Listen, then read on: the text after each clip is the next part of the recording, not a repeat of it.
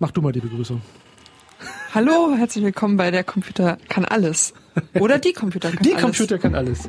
Äh, die netzpolitische Magazin, ähm, dem SS FSK. Aus das Hamburg. Aus das Hamburg auf 93,0 Megahertz über Antennen 101,4 Megahertz im Kabel und auch im Internet zu hören über www.fsk-hh.org. So. Und um es gleich vorwegzunehmen, wir versuchen vorzuproduzieren. Genau. Mehr oder minder erfolgreich. Und heute ist Montag, der 10. Juni und nicht Mittwoch, der 12. Doch, also wenn es also gesendet bei wird. Bei euch schon. Ja, also. Oder vielleicht live. auch später, wenn ihr das dann im Internet hört. Genau. Aber ähm, wir versuchen es vorzuproduzieren. Deshalb sind alle Nachrichten, die wir heute bringen, mit dem Verfallsdatum, vielleicht sind wir nicht ganz aktuell verzeichnet. Genau und ähm, mal gucken, ob die nicht mehr ganz so frische Technik des Senders uns das Vorproduzieren auch diesmal erlaubt. Denn wir hatten einen ersten Ansatz, der schnell einem Computerpanne ähm, zum Opfer fiel, genau. aber wir sind ja flexibel, jung und probieren unser Glück. Und ich habe jetzt immer ein, ein, Auge hier auf den Rechner, dass auch alles gut aufgenommen mhm. wird. Denn nichts ist schrecklicher, als wenn man fünfmal denselben Take sprechen muss. Das ist ganz furchtbar. Oh ja. Also wer das zu Hause schon mal beim Podcast produzieren mitgemacht hat, weiß, dass das echt eine Herausforderung ist. Das wird dann auch nicht besser. Nein, es wird nicht besser. Also dafür muss man dann schon professionell sein, dass es immer wieder gleich frisch sich anhört. So, deshalb fangen wir mal im zweiten Versuch mit einem anderen Thema. Ihr werdet nie erfahren, was das erste Thema war. Da sprechen wir jetzt nie wieder drüber, genau. weil wir da ausgeredet haben. Nein, also. Wir wollten über Netzneutralität sprechen. Genau, über Netzneutralität und den Drossel kommen. Also auch nicht gerade so ein ganz frisches Thema. Wir haben ja letzten Monat nicht gesendet und deswegen ja. ist sozusagen das der Aktualitätswert davon schon ein bisschen weg, so mittlerweile. Aber was vielleicht auch Bestandteil einer Nachberichterstattung ist, dass von einem großen Aufschrei ist zu einem oh, vielleicht doch nicht so wichtig. Ja, mal, mal gucken. gucken. Erklär's mir, bitte. Also es fing damit an, dass ähm, nachdem es da schon einige Vor Vorabgerüchte auch gab, ähm, tatsächlich dann die Telekom bekannt gegeben hat, dass sie ab 2016 im Wesentlichen die Flatrates erstmal abschafft. Also sie werden das auch weiterhin so nennen. Da haben sie im Mobilfunkbereich auch kein Problem damit, irgendwas als Flatrate zu verkaufen. Was, was aber keine Flatrate mehr ist, weil es tatsächlich eine Zeitmengen oder was auch immer begrenzt Genau, hat. genau. Bei Mobilfunk ist es ja typischerweise so, dass du äh, eine Flat kriegst, die 500 Megabyte groß ist. Ja. Also eigentlich ein ganz begrenztes Paket so. ist ein Paket und keine Flat. Genau. genau. Aber sie nennen das komischerweise so, weil sie es können, weil es ihnen niemand verbietet. Und ja. das werden sie wahrscheinlich in Zukunft auch noch machen, aber jetzt sprechen wir nicht mehr von dem Flatroad, weil es wird nicht mehr so sein. Sie wollen ähm, ab 75 Gigabyte, abhängig davon, wie schnell der Anschluss ist, bei manchen auch erst ab 250 Gigabyte, also die Geschwindigkeit drosseln. bezahlt sozusagen genau. für den Anschluss. Nee, was nee. es ist tatsächlich noch absurder, okay. wenn ich ähm, einen Anschluss habe mit bis zu 16.000 Megabit pro Sekunde. Ja. Was so ein mittelschneller Anschluss so ein ist. DSL-Ding, was man so hat. Genau, dann wird es ab 75 Gigabyte gedrosselt. Ja. Wenn ich einen habe, der 50.000 Mbit pro Sekunde so, kann. So DSL Plus oder Advanced oder wie genau, das Ding heißt. Dann wird's ja. erst ab 250 gedrosselt. Okay. Was heißt, ich kann schneller mehr Daten runterziehen und dann ist irgendwann Schluss. Ja. Das heißt aber auch, dass zum Beispiel die Leute auf dem Land, wo es ja sowieso nur langsames DSL gibt, auch ja. weniger kriegen. Automatisch? Automatisch, weil sie genau, so. Genau. Das ist sozusagen das, was sie erstmal angekündigt haben. Das ist also erstmal ja normal. Also ein Unternehmer macht eine neue Preis-Leistungsstruktur für das, was da genau. verkauft wird. Also was man ja erstmal in meiner ganz konservativ doofen Wahrnehmung ich mit den Mobilfunkleuten irgendwie jeden Tag hab, weil mir blau, grün, gelb, braun und lila irgendwelche Dinge verkaufen für irgendwas und das frei ändern. So. Genau. Und ja.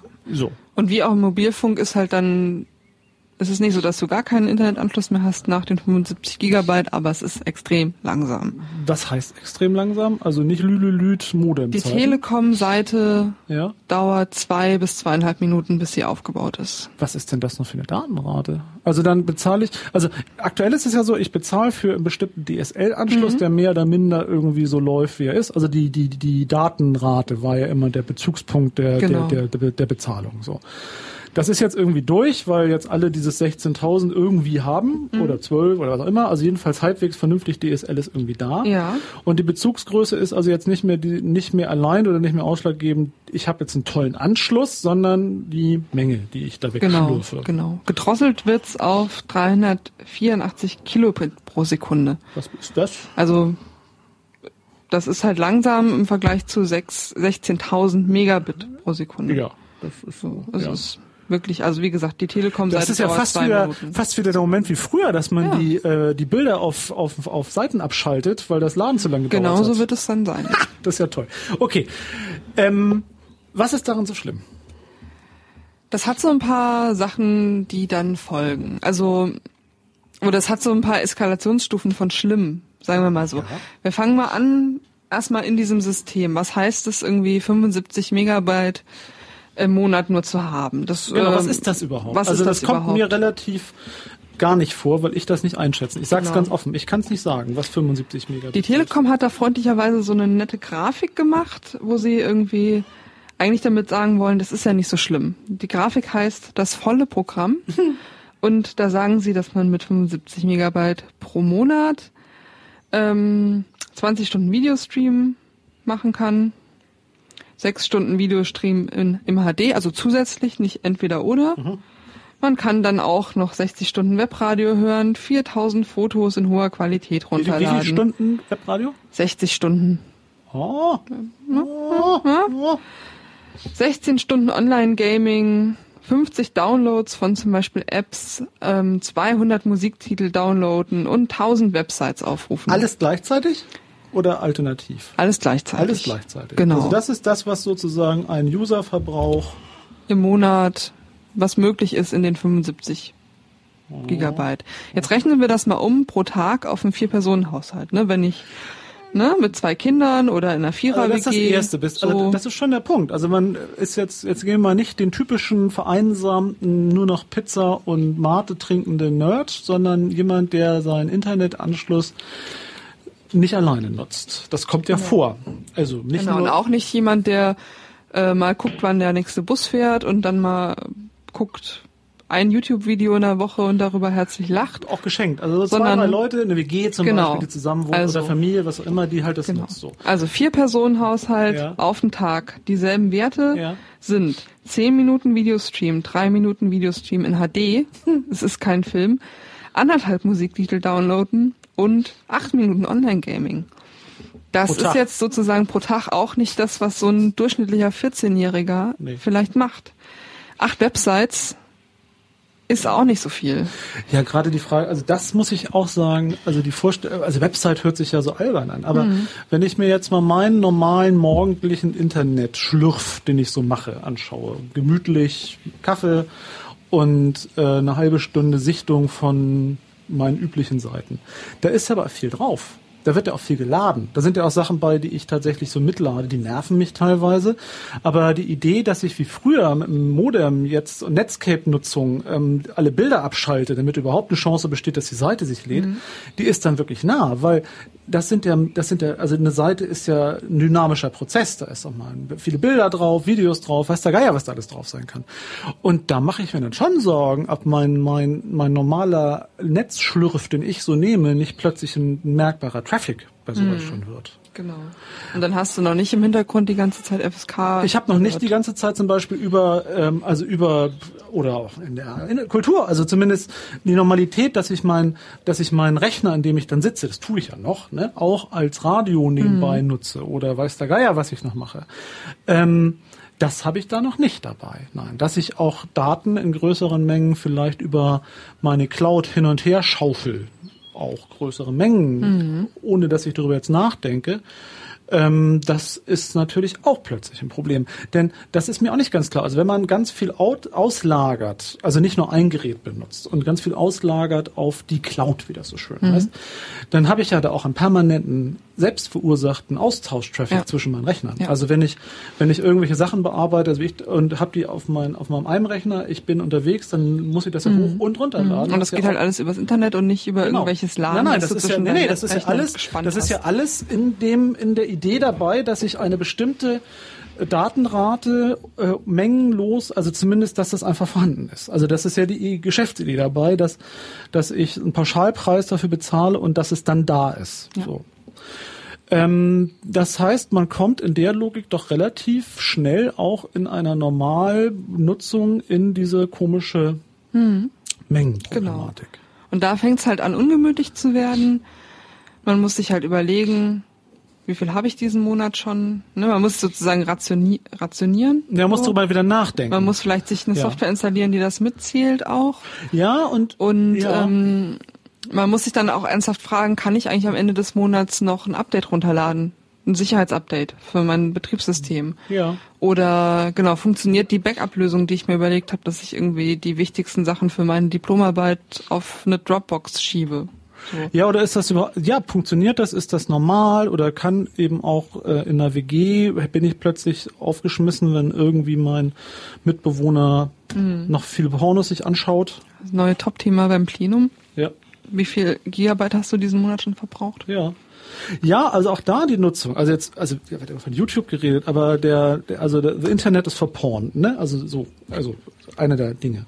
Und die Normalität, mit der man sich Filmchen anguckt, das muss ja nicht nur Porn sein, aber die Normalität, mit der man durch alle möglichen gelangweilten Dinge statt Fernsehen, statt weiß der Geier, was das nutzt, spielt ja dann plötzlich eine Rolle. Mhm. Also diese Frage stellt sich ja aktuell überhaupt nicht mehr. Was ich damit mache, ob ich es runterlade, ob ich mir zehn Filme gleichzeitig da runterladen lasse und keinen davon gucke, was auch immer. Auch diese ganzen Geschäftsmodelle von, was heißt das Ding, Watch Ever, also die ganzen Zeus, die jetzt anbieten, sind ja alle darauf eigentlich aus, dass Sie einen Content anbieten und die Leitungskostenfrage jemand anders geregelt hat. Dafür gibt es ja Geld. Ich zahle ich zahl ja das bei wem auch immer, der mein, der sozusagen mir die, die Pipeline zur Verfügung stellt. Wie finden das denn die anderen Anbieter oder Marktteilnehmer erstmal ganz doof gefragt. Also die haben ja Sicht darauf. Es gab unmittelbar nach der Ankündigung einzelne Provider, die gesagt haben, ja, ja, keine Sorgen, wir werden das nicht machen. Ja. Es gab jetzt aber neulich einen Dialog zu Netzneutralität bei der Bundesnetzagentur oder so, wo äh, so ein bisschen rausgekommen ist, dass die da jetzt nicht so ein Problem mit sehen und vielleicht da Interesse hätten, auch sowas zu machen. Und letztlich, wenn das sozusagen das attraktive Geschäftsmodell ist, für die Zukunft und warum es das ist, dazu kommen wir gleich, ja. dann kann man schon damit ausgehen, davon ausgehen, dass zumindest viele Provider dem Marktführer der Telekom folgen werden. Wie ist denn das, also historisch ist es doch so, dass es durchaus Zeiten gab, in dem diese Mengen auch der, der, der Abruf, also dass der Mengenbezug da war, oder? Ich weiß das gar nicht. Nee, früher nee. gab es immer ein Zeitlimit. Zeitlimit, also da hattest genau. du dann 90 Stimmt. Stunden im Monat. Stimmt, das so. ging über Zeit, nicht mal, genau. genau. es ging über Zeit, weil man das auch am einfachsten genau. messen konnte. Das ist auch was, worunter man sich mehr vorstellen kann, ja. ne? wenn ich weiß, ja. ich kann 90 Minuten, äh, 90 Stunden im Monat surfen. Genau. Und dann weiß ich auch, das sind genau. drei Stunden am Tag. Es war immer die Zeitbegrenzung, nie die Menge. Die Menge war, weil das eben noch viel dynamischer ist, sondern es war immer die Zeitbegrenzung, äh, auch gedacht zum Telefon, die Zeitbegrenzung. Ich telefoniere eine bestimmte Zeit, dafür bezahle ich Einheiten, acht Minuten Takten, weiß der Geier, genau. Und die Flatrate war ja dann die Übertragung von, ich zahle für den ganzen Monat und kann dann den ganzen Monat internetten. Genau.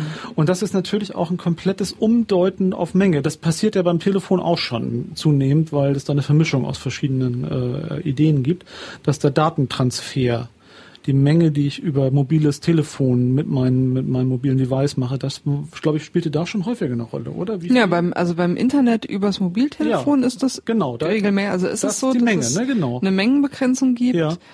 Beim äh, lustigerweise nicht beim Gespräch, also beim Telefon im Sinne von Leute reden miteinander. Nee, wobei das ja auch eine wobei Menge das könnte. ja auch Mhm. über das, also das geht ja mittlerweile auch übers Internet. Auch Ja. im Festnetz Ja. geht es ja oft über IP-Verbindungen Genau. und nicht über Telefonnetze. Da würde aber niemand auf die Idee kommen, wenn es nicht eine Flatrate gibt, äh, da irgendwie mit ähm, wie viel Gigabyte, nee, oder wie viel Kilobyte Stimme ist da gerade transportiert worden Genau. zu kommen, sondern da geht's immer noch nach Zeit, weil das sozusagen, das ist. Legacy, das war schon immer so, Das das, ist so. bleiben. Und telefonieren geht nach Zeit. So, Genau. Ich zahle für eine Stunde reden. Ja. Egal, ob ich da viel rede, wenig rede, ob ich Musik mache, ob es bunt, viele Leute durcheinander reden und das deshalb irgendwie mehr ist, ich zahle. Genau. Okay. Also, das ist ein geändertes Geschäftsmodell und das ist auch tatsächlich neu, weil mir würde jetzt im deutschen Anbietermarkt der Netze niemanden einfallen, der das so schon betreibt. Nee, oder? das ist. Nein. Aber es ist tatsächlich etwas, was eigentlich aus der Mobil Telefonwelt jetzt auf, ja. auf übertragen wird, ne? dass sich das über eingeschlichen hat. Also das, was da schon normalisiert ist, aus dem Gedankengang, dass da irgendwie knappe Leitungskapazitäten mhm, genau. sind, knappe Übertragungssachen, teuer, teuer. Ob das stimmt oder nicht, damit hingestellt, aber aus dem Gedankengang kommt mhm. das ja, ne? ja. Da können wir mal kurz drauf kommen. Ja. Ähm, ich habe mir nochmal den Bericht angeguckt von der Enquete-Kommission Internet und digitale Gesellschaft. Die hatten eine Untergruppe zu Netzneutralität und da ähm, ist zu dieser Kapazitätsfrage gesagt worden, dass es im Mobilfunkbereich sozusagen in der Natur der Sache liegt, dass es da diese Kapazitätsengpässe gibt. Im Festnetzbereich aber nicht. Beziehungsweise da ist es einfach so, dass die ähm, im Backbone, also sozusagen alles, was so ja. hinten im Hintergrund rumläuft, ähm, also nicht auf den letzten Metern von der Verteilerstelle ja. zu dir irgendwie in die Buchse, ja. sondern so die, die großen Leitungen, die großen Knoten, wo auch die unterschiedlichen ähm, Provider sich gegenseitig sozusagen die Bandbreite austauschen, da ist noch Platz. Okay. Da ist es nicht so, dass es irgendwie zu Verstopfungen führt. Und es wird auch nicht in den nächsten fünf oder zehn Jahren absehbar zu Verstopfungen kommen auf dieser letzten, auf dieser letzten Meile, ne, auf den letzten Metern zum Kunden ja. sozusagen, ist schon eher ein Problem da. Das liegt halt daran, dass sie da ein bisschen zu wenig ausgebaut haben. Und das ist tatsächlich halt, das merkt man ja, ne, wenn es, keine Ahnung, abends alle Leute sind zu Hause und fangen an, ihre Serien runterzuladen, ihren Porn zu gucken und über Skype mit Omi zu chatten, so, dann wird das langsam. Dann läuft das YouTube-Video nicht mehr so gut wie ja. nachts um vier oder vielleicht morgens Das ist um so. Das ist, hat ja mit, hat mit allgemeiner Leitungsknappheit genau. oder Aufteilungsknappheit genau. oder sowas zu tun. Ja. Gut, aber darum geht's ja nun der Telekom nicht. Es ist die Frage, ob hier irgendwie knappes Gut verteilt wird. Das ist ja Quark. Das genau. ist ja genau. nicht die Frage. Okay. Ähm, das ist das Setting. Machen wir eine Musik zwischendurch genau. zum allgemeinen ähm, Entspannen? Machen wir. Und dann geht's gleich weiter mit, was hat das jetzt eigentlich mit Netzneutralität was, zu tun? Was hat das eigentlich mit Netzneutralität zu tun? Genau. So, das war ein bisschen Zwischenmusik. The Editors. Hört sich in der Tat alles ziemlich gleich an, was da so ist. Ich gebe es ja, ja zu. so, okay. Also, das war erstmal so die Grundeinführung genau. zum Thema, was die Telekom ähm, vorhat. Drosselcom, erster Drosselcom, Teil. genau. Zweiter Teil und dann überleiten zur Netzneutralität. Ja, ähm, genau, der Begriff und überhaupt, ja. Was jetzt befürchtet wird, beziehungsweise auch schon angekündigt ist von der Telekom, ist halt folgendes. Ähm, die haben ja auch jetzt schon dieses T-Entertain, was man sich dazu buchen kann, gerade bei so VDSL-Anschlüssen. Mit, mit ähm, allen möglichen, da ist ja sogar Fußball Da ist dann zum Beispiel bei. Fußball ja. mit dabei, mhm. da haben wir auch schon mal mhm. zusammen so ein Pauli-Spiel über T-Entertain mhm. geguckt, da erinnere ich mich noch dran. Ähm, und haben wir? Wir haben schon mal sowas geguckt, ja, oh, ja, tatsächlich. Ähm, als sie noch in der ersten Liga gespielt haben damals. Ah. Ähm, schön, schön war die Zeit. Bum, bum, bum. ja, ja, gut. Ja. ja. Ähm, die sogenannten Managed Services, wie die Telekom das nennt, ähm, sind dann sozusagen so Zusatzangebote, die man sich dazu buchen kann, ja. wie der Name schon sagt. Und ähm, was sie halt angekündigt haben, ist, dass sowas ja dann erweitert werden kann und dass diese Zusatzangebote dann rausfallen. Also da muss ich mir keine Sorgen machen, dass das Fußballspiel, was ich mir über T-Entertain angucke, von meinen 75 Gigabyte abgeht, weil ja. das wird nicht passieren. Ähm, das besonders perfide jetzt auch sozusagen für die Argumentation ist, dass die Telekom an der Stelle tatsächlich die Leitung aufsplittet und sagt, ja, das eine läuft über die Internetleitung, das andere über die Entertain-Leitung und deswegen hm. können wir das ja trennen. Mhm.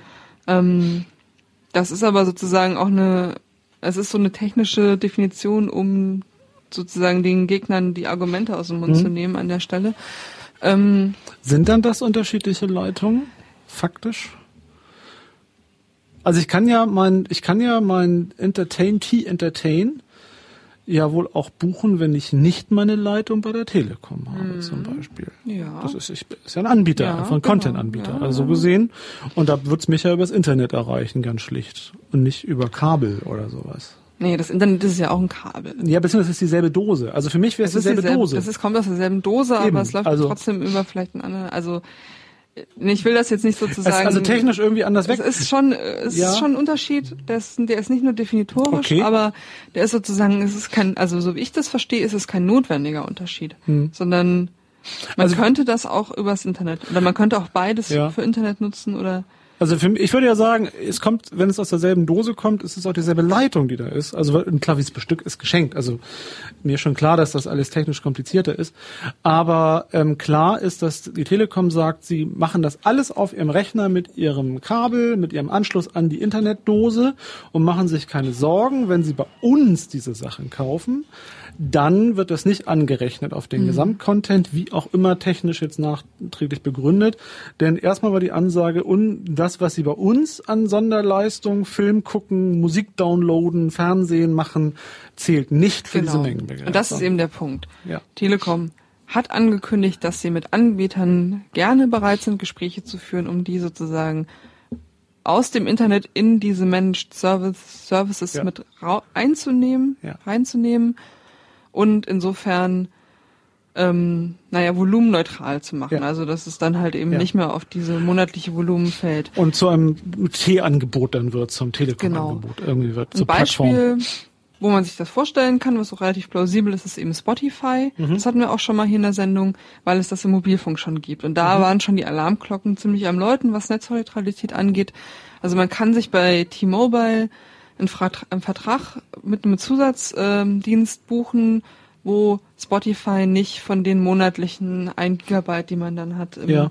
Mobilfunk abgeht. Das heißt, ich kann munter durch die Gegend laufen auf meinem Handy, ähm, diese Musikstreams von Spotify mir anhören und bin davon nicht betroffen, dass davon irgendwie Genau, das, das hatten wir vor längerer Zeit schon als erstes Zeichen dafür, dass da eine, ein besonderer Content anders abgerechnet wird. Also das durchbricht diese, diese Volumina-Begrenzung. Ja. Genau, und das ja. könnten Sie dann ja auch machen mit ähm, beispielsweise sowas wie Watch Ever, was Irgendein ein Filmanbieter, Filmanbieter genau. ist, oder ja. mit ähm, lovefilm.de, was auch so ein mhm. Filmanbieter ist. Und nicht nur Pornos, obwohl man das bei dem Namen immer wieder denkt. Denkt man immer wieder, ist dann auch nicht so. Oder mit YouTube auch, ja. wenn, wenn Google sich dann darauf einlässt, was Google ja auch in Frankreich schon mit Orange gemacht hat, mhm. wo es auch schon so einen Fall gab.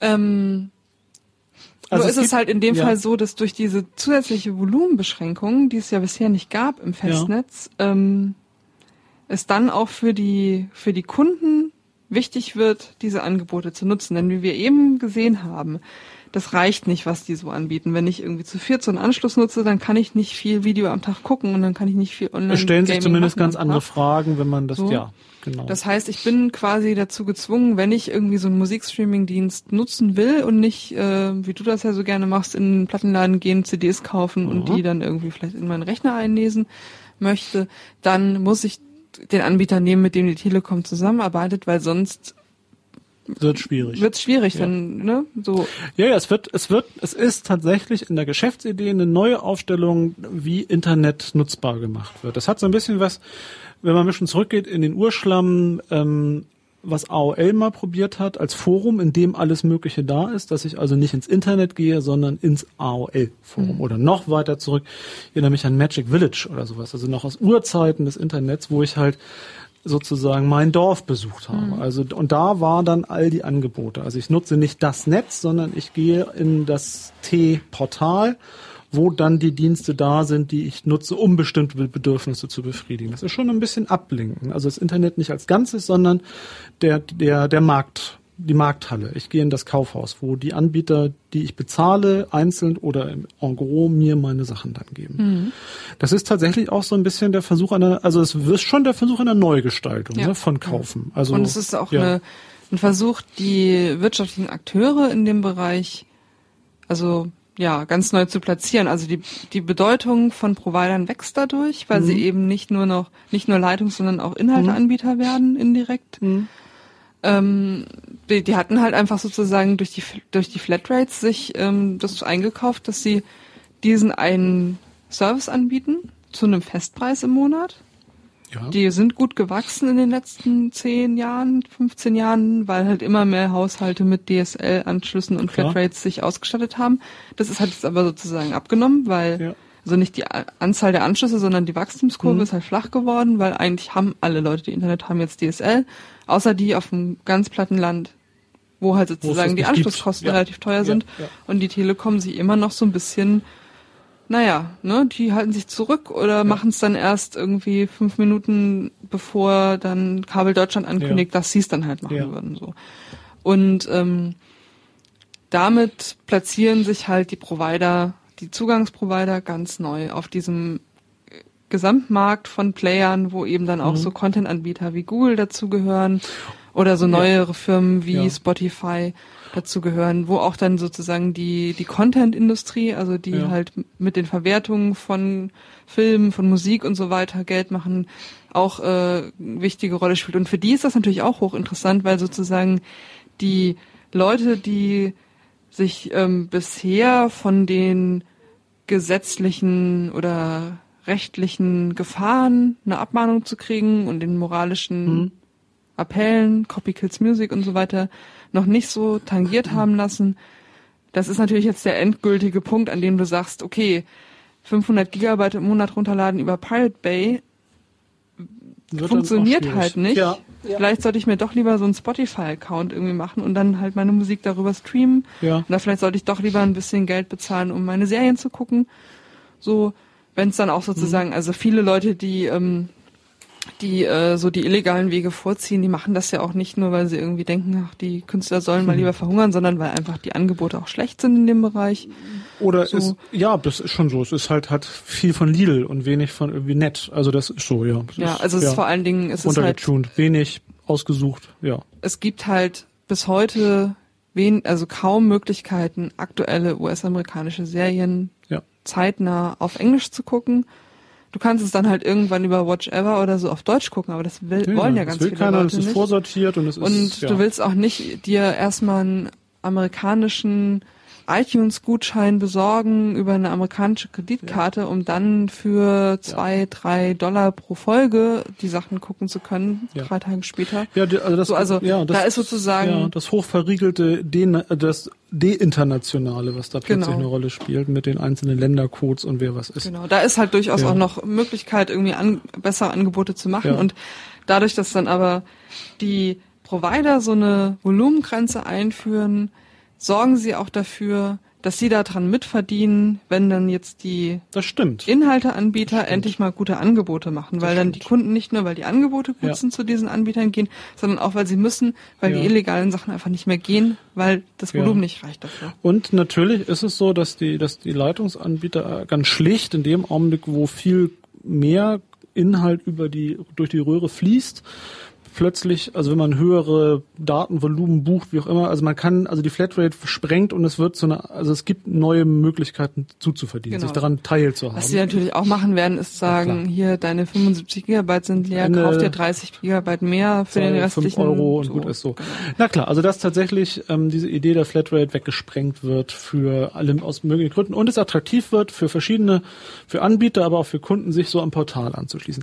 Da wird tatsächlich so ein bisschen Geschäftsmodell der der, der Mobiltelefonwelt, ne, wird jetzt mhm. übernommen. Also das wird zusammengeführt im Negativen für die für die Kundschaft sozusagen. Es wird das das das überteuerte und das ähm, das auch sehr auf auf dirigistische Angebote ähm, über die knappen Telefonleitungen begründete, also Inter, also Mobiltelefonleitungen übernommen. Okay.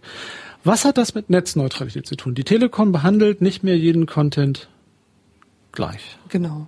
Netzneutralität setzt eigentlich voraus, dass du eine neutrale Leitung hast, ja. über die unabhängig vom Inhalt und von wo der kommt sozusagen, die Bits, die werden einfach durchgeleitet nach ja. dem sogenannten Best-Effort-Prinzip. Also wenn es knapp wird, gucken wir halt, dass alles möglichst gut noch durchkommt. Ja. Also um mal so eine von diesen schwierigen Metaphern zu ähm, bedienen, wenn Stau ist, ist alles, haben alle Stau und es ist nicht so, dass die Audis aber auf dem Seitenstreifen durchfahren können. Ja. So.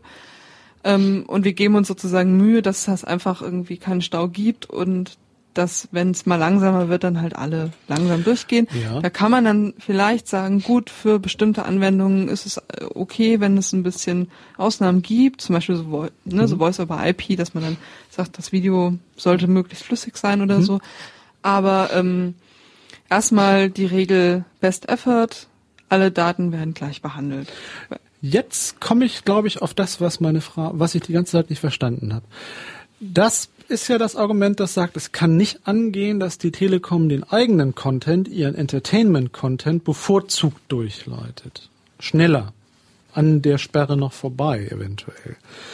Aber das hat ja nicht unbedingt mit der Flatrate, mit dem Geld zu tun, oder? Also weil das Netzneutralität bezieht sich ja, wie du, dieses, also das Staubeispiel, es steht dann alles im Stau, ab nur das Telekom-Datenpaket oder das Pirate Bay-Datenpaket genau. oder das, ähm, mein Kumpel schickt mir äh, einen großen Anhang-Datenpaket. Genau. Also es wäre vollkommen legitim zu sagen, hier nur 75 Gigabyte, danach stehen alle im Stau, das wäre immer noch netzneutral. Ja.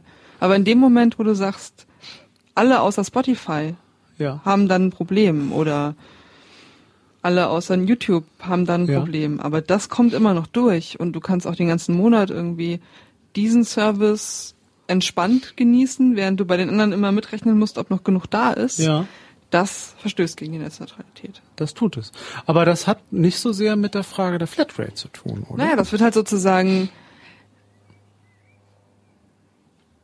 also ohne die Flatrate zu beschränken durch die Drossel. Ja. Wären diese Angebote, die letztlich diejenigen sind, die gegen die Netzneutralität verstoßen, gar nicht interessant. Das stimmt. Weil ich könnte ja sozusagen ja. Ja, ja klar, also, einfach, also, ja klar. Ich Wobei, könnte ja auch hm? unabhängig von der Telekom alle möglichen Dienste nutzen, wie ich gerade lustig bin. So. Also was mich glaube ich bei dieser, also ich, ich also was mich glaube ich bei dieser, dieser dieser Debatte um diese um diese Netzneutralität, Flatrate und böse Telekom haben mich so ein paar Sachen verwirrt. So, es ist schon so klar. Ähm, ich sehe, dass hier ein Anbieter mit einer großen Marktmacht versucht, ein anderes Geschäftsmodell durchzusetzen, das ihn am Ende mehr bringt und mich mehr kostet. Oder so ganz schlicht erstmal. Das finde ich scheiße. So. ähm, auf der anderen Seite habe ich viele dieser Debatten, die sehr beherzt, ideologisch und grundsätzlich geführt worden sind, nicht ganz so beherzt ideologisch führen können, weil es gibt keine Flatrate für Wasser, es gibt keine für Strom, es gibt auch keine für Brötchen. Und die Idee, dass jetzt die Internet-Flatrate ähm, sozusagen grundgesetzlich geschützten Charakter hat im Vergleich zu anderen Sachen, erschließt sich mir eben nicht so unbedingt. Denn es ist auf der anderen Seite, also erstmal ganz normal in einem, in dem, in dem Marktsystem, in dem ich lebe, dass ich für Sachen, die ich viel notwendiger finde, ich Verbrauch bezahle. Mhm. Und dass ich deshalb diese Debatte, glaube ich, so schräg fand, dass Leute oft, also ich verstehe die Empörung, dass man hier für etwas, was eine bestimmte Normalität und Wichtigkeit und auch eine Neutralität im Angebot erfordert, hier riesengroß ist, aber gleichzeitig keine Folgefragen daran kommen. Denn ähm, warum gibt es keine Wasserflatrate? Warum gibt es keine Stromflatrate? Es ist ja normal, dass die Familie mit vier Personen auch deutlich mehr berappen muss als. Also da zahle ich Verbrauch. Ich mhm. zahle für das, was ich tue. Das will ich deshalb nicht richtiger finden, aber diese große Empörung, dass jetzt irgendwas ganz, ganz, ganz Schlimmes die Telekom gemacht hat, hat sich mir unter dem Aspekt nicht erschlossen. Darauf gibt's zwei Antworten. Ja. Die eine ist natürlich, dass es ganz richtig ist, zu fordern, dass es ähm, für sowas wie Wasser auch sowas geben müsste. Ja. Die andere ist, dass es aber auch einen fundamentalen Unterschied gibt zwischen Daten, Wasser und Brötchen. Denn ich höre. Wasser ist ein endliches Gut, Brötchen auch. Wenn ich ein Brötchen esse, kannst du das nicht auch nochmal essen? Ja. Daten nicht. Mhm. Mhm. Leitungskapazität, Anbieter. Ja, aber die Leitungskapazität ja. ist ja nicht das Problem. Naja, die ist ja nicht einfach da. Also es ist ja nicht die Sonne, die scheint, sondern da ist ja schon etwas gemacht. Ich weiß, worauf du hinaus willst, aber das, das überzeugt mich als Gegenargument noch nicht so richtig. Also da finde ich das erste, dass natürlich also so, ne? Also diese Abgrenzung überzeugt mich nicht, gebe ich zu. Ich finde, dass man sich klar machen muss, dass ähm, bestimmte Normalitäten, die die Telekom hier durchsetzt, sich dem Moral, also diese moralische, ich glaube, dass das mich gestört, diese moralische Debatte, die angefangen worden ist, dass das jetzt aber was ganz besonders Schlimmes ist, dass ich die total fehlgeleitet fand. Also es mag ja in der Wahrnehmung von verschiedenen Leuten so sein, aber ich finde, es ist, es ist nicht, es ist, es ist einfach Marktverhalten. Es ist der Versuch, eine bestimmte Marktposition mit einer bestimmten Verwertungsidee und auch eine angepasste Distributionsidee ja. zu entwickeln. Aber das, das ist, ist, ja Politik, so. dass man eine Sache, die eigentlich ja. auch verstehe, also nachvollziehbar ist, wenn ja. man sich irgendwie so. in der Materie auskennt, trotzdem skandalisiert wird. Also das, das ist auch in Ordnung, dass es skandalisiert wird. Das ist mir schon klar, dass es skandalisiert wird und dass natürlich ähm, das auf der anderen Seite aber das Setting, in dem das stattfindet, ähm, etwas ist, das ist ganz normal. Also die Frage, die wir jetzt haben über Miet, äh, Mietobergrenzen, Mieterhöhungsfragen, sind alles Sachen, die, die auch davon ausgehen, dass bestimmte äh, äh, marktbegrenzende, marktregulierende Dinge stattfinden müssen. So. Und was mir, glaube ich, irgendwie gefehlt hat, so ein bisschen in dieser, in dieser Netzneutralität-Debatte, ist dieser, ist, ist dieser, ist diese, ist diese Idee, dass, dass es nicht, also dass es keinen per se Anspruch des Menschen auf ein Netz, auf ein neutrales Netz gibt oder auf eine Internet-Flatrate. Das ist ja auch nicht so, weil die kostet auch Geld. Also das wird, habe ich auch immer vermisst. Also ich glaube, mhm. ich habe in diesen ganzen Debatten diese Frage von, das kostet jetzt auch schon was. Andere Sachen kosten auch. Es ist nicht für alle da. Also ich glaube, diese Gegenüberstellung, wir haben jetzt eine Situation, die ist gut und wenn die Telekom das macht, dann ist die Situation nicht mehr gut. Und ich teile, glaube ich, dieses jetzt, es ist gut nicht. Mhm. Ich glaube, das ist, glaube ich, der Ansatzpunkt gewesen, der mich so gestört hat. Ähm, das ist vielleicht jetzt besser, als es mit der Änderung ist. Aber sie ist nicht gut, sondern sie ist mitnichten gut, weil es hat nicht jeder Zugang, es kann sich nicht jeder leisten. Es ist ähm, auch viele dieser Dinge kosten Geld, sind nicht für jeden machbar, sind nicht überall da, setzen technische Dinge voraus. Die, und, und diese, und das so ein bisschen mitgedacht worden ist, man hätte jetzt die Situation, die ist optimal, die ist gut und die verteidigen wir. Das sehe ich nicht so. Und, das, und eben auch noch mitgedacht wird, dass viele andere Sachen, das ja auch skandalös ist, dass es kostet. Also mir fehlt sozusagen, mir fehlt der sozialistische Einschlag in dieser Debatte. Das ist ja, das ist ja ein ganz grundsätzliches Ding in der Netzpolitik, aber gerade an dem, also in dem ja. Beispiel finde ich, das ist jetzt halt eine Situation, da hat sich in Deutschland ein Unternehmen vorgewagt und eine Sache, also ja. was angekündigt, wo man zeigen kann, okay, und ab dem Punkt wird das aber jetzt hier Ende Gelände mit der Netzneutralität sein, wo ihr bisher, also bisher ja. die Regierungskoalition immer gesagt hat, das regelt der Markt. Ja. Und dann kommt sozusagen der Marktführer und sagt, nee, brauchen wir nicht. So. Das, das wiederum habe ich jetzt besser Und das verstanden. muss skandalisiert, also das, das wurde skandalisiert. Ja, ja und dass die Welt in, in Wirklichkeit viel komplexer ist und man ganz andere Sachen irgendwie auch mal angehen müsste, das ist doch, also das ist doch ein ganz Ja, aber das ist aber auch eine der Schwächen dieser Skandalisierung, glaube ich. Ja, Denn tatsächlich, wer, wer redet jetzt noch wieder darüber, über diese Netzneutralität? Also wen hat es erreicht, diese Debatte? Wie wird sie wahrgenommen? Denn ähm, klar, das hat einmal richtig gezündnet und wir sind jetzt ein bisschen Zeitabstand, wenn wir jetzt darüber mhm. senden aber so richtig durchgebrochen. Also gut, die Telekom finden alle doof und die ist eh gemein und ist irgendwie signifikant so. für böse. Das eben war vorher schon so. Das hat jetzt irgendwie den, dem Telekom-Image konnte auch mhm. nicht mehr mhm. viel schaden oder so. Ich weiß es nicht. Aber ich habe so den Eindruck, dass, dass das auch eine Schwäche dieser Skandalisierung mhm. ist. Also dass das schon einmal geklappt hat. Es war in aller Munde. Das hat richtig, mhm. es hat auch bis, also es mussten sich Ministerien verhalten. Klar, weil Netzthemen sind jetzt eh so, dass man sich verhalten muss. Aber dass genau da der Anknüpfungspunkt fehlt denn dass viele, also ich behaupte das mal, also ich kenne auch noch mehr Menschen als nur mich, also dass viele Leute dachten, ja, ja, aber wäre es nicht viel wichtiger, sich mal über eine andere Frage von mhm. Flatrate Gedanken zu machen. Also ich verstehe, was du meinst. Natürlich ist das so, dass es auch berechtigt so, dass eine bestimmte ähm, ähm, Gruppe von Menschen, die eine bestimmte Wertigkeit und Sicht haben, sagen, das finden wir jetzt aber also, ne, das betrifft mich, ich will das anders. Aber dass das auch eine Schwäche ist, und zwar mhm. eine Schwäche all dieser netzpolitischen Debatten, dass sie diesen genau diesen Sprung in die in die in die nächste Ebene oder in die grundsätzliche Ebene oder in die Ebene daneben nicht so richtig schaffen. Es gab aber auch im Zuge dieser Debatte jetzt nochmal Texte, die wirklich ja. Internet als Menschenrecht aufgemacht haben und ja. das größer diskutiert haben. Ja. Also, das stimmt. Also das ist richtig, weil die Frage sich natürlich. Es ist ja auch stellt. immer eine Frage von ja. politischer Strategie, ne? Ja. Gerade in ne, mit dem sozialistischen Einschlag. Wie, wie weit lehnt man sich aus dem Fenster? So.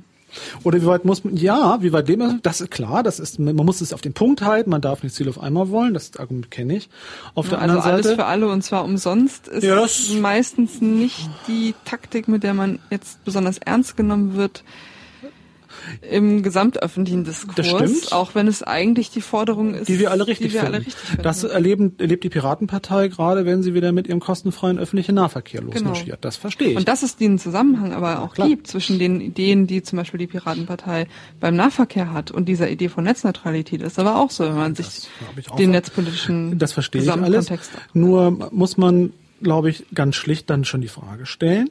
Hier ist einfach ein Marktteilnehmer, der der Markt teilnimmt. Und wir fordern doch alle nach neuen kreativen Distributionsmöglichkeiten und dass die jetzt endlich mal aufhören, einen mit, mit Urheberrechtsgesetzen zu quälen, sollen sie doch mal eine Marktsituation schaffen, wo sie auch Geld verdienen können ohne Strafrecht. Und nun macht das der eine. Und was habt ihr eigentlich? Das darf er doch. Was ist denn daran schlimm? So. Das nutzt halt nur den Großen, ja. Also ja. das ist ja wirklich, ich meine, das auf, auf den Punkt gebracht, gerade hier in dem Kontext Netzneutralität ist halt, dass sich im Zweifelsfall der NDR oder was weiß ich noch leisten könnte irgendwie für ihr für ihr Radioangebot der und Telekom vielleicht auch extra Fernsehen, der Telekom extra ja. Geld zu zahlen, FSK war mit Sicherheit nicht. Ja. So.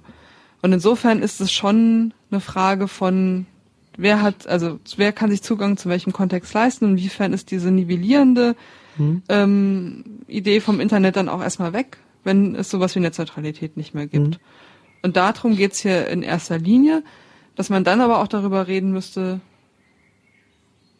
muss man sowas überhaupt privatwirtschaftlich organisieren, gerade die Infrastruktur, ist es okay, wenn eine Flatrate 20 Euro kostet?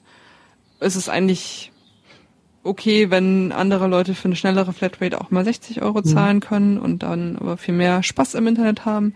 So, das sind andere Fragen, die sind aber sozusagen erstmal von der Netzneutralitätsdebatte ein Stück weit weg. Naja, beziehungsweise ich glaube, also gefühlt ist es ja so, das Internet so wie es jetzt ist. Also man hat einen DSL-Anschluss und man kann irgendwie, also man, man hat den irgendwie, der ist irgendwie da und man kann das irgendwie nutzen. So dass das ja eine Wahrnehmung ist, die zu diesem Moment zumindest äh, sehr gesellschaftsübergreifend erstmal als, als Konsens angenommen wird. Ob das so ist oder nicht, das haben wir hingestellt. Ich bin mir da gar nicht so sicher, ob das so ist. Aber dass tatsächlich eine sehr, sehr, sehr, sehr große Gruppe von Bevölkerung in diesem Land das als Normalität empfindet, die lustigerweise noch gar nicht so lange da ist, aber die da ist. Mhm. So.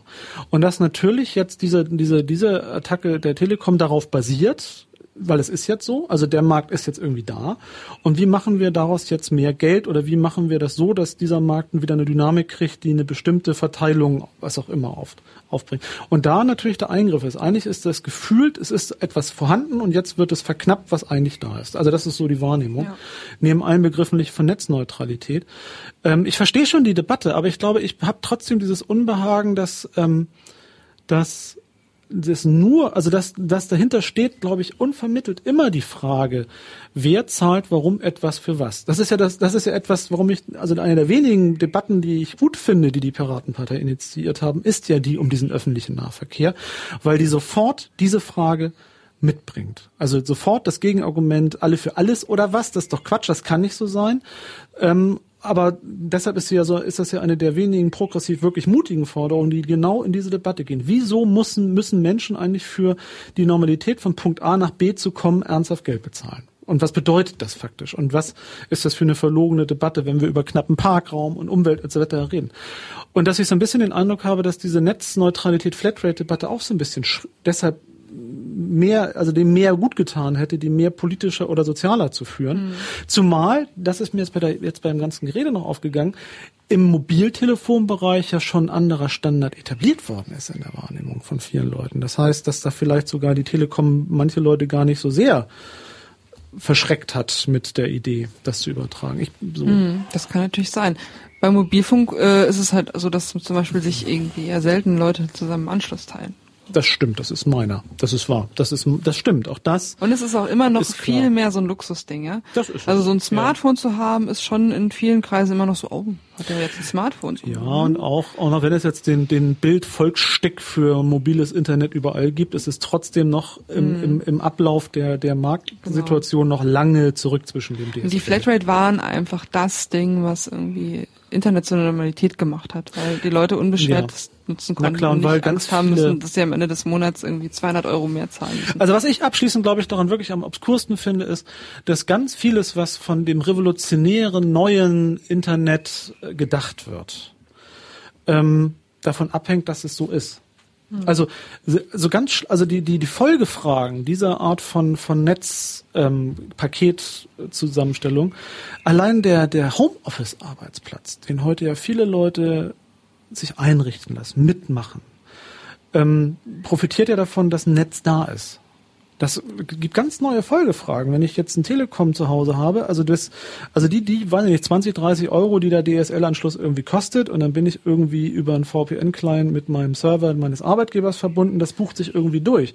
Nur wenn das plötzlich auch noch wieder eine Frage wird, also, also, also ganz viele Folgedinge, die sich, glaube ich, erst praktisch erschließen, wenn das so ist, stellen sich, weil, weil die Idee, ich habe meine Cloud, ich habe mein, mein Homeoffice-Arbeitsplatz, ich habe das halt über diesen Internetanschluss. Ähm, das ist ganz dadurch ganz anders. Mhm. Und ähm, mir ist gar nicht so klar, ob das die Telekom wirklich bedacht hat in ihrer komischen Konstellation, in der Debatte, die dann gefolgt worden ist. Denn abgesehen jetzt von dem Aufschrei Netzneutralität, so richtig werthaltige Beiträge in den in der FAZ oder so habe ich nicht gefunden, muss ich ehrlich sagen. Also es gab so ein bisschen Geraunze, was wollen die eigentlich? So ein bisschen Unverständnis, weil die ja so ein bisschen denken, mhm. das Telekom darf das doch. Ja, es ist halt ein, das ist halt auch, weil es, weil es wie, wir haben ja jetzt ja auch eine Stunde fast drüber ja. geredet, es ist ja, halt ja. so ein mehrstufiges Problem, das macht es schwierig, das zu vermitteln. Vielleicht können wir noch ganz kurz ja. drüber reden, was jetzt so politisch passiert ist. Genau, das ist das, was jetzt so abschließend wäre. Wie, wo sind wir genau. jetzt? Was passiert jetzt? Was geht jetzt weiter? Also es gab äh, eine ganz putzige kleine Demo äh, bei der Aktionärsversammlung der Telekom. Die war gerade wieder in Frankfurt oder sowas, ne? In, oder? Hannover, Köln oder Köln, ist egal, genau. wurscht, irgendwo. Mit einem riesengroßen Banner von der DigiGuess und CCC und so weiter. Aha. Ähm, hat jetzt nicht so viel Widerhall gebracht, aber war, glaube ich, ganz kurz in der Tagesschau. Es gab eine relativ große Petition gegen die Telekom bei Change.org oder so. Das wird dann übergeben und da wird ja. nochmal fünf Minuten mit irgendwem geredet dort und das ist dann auch egal.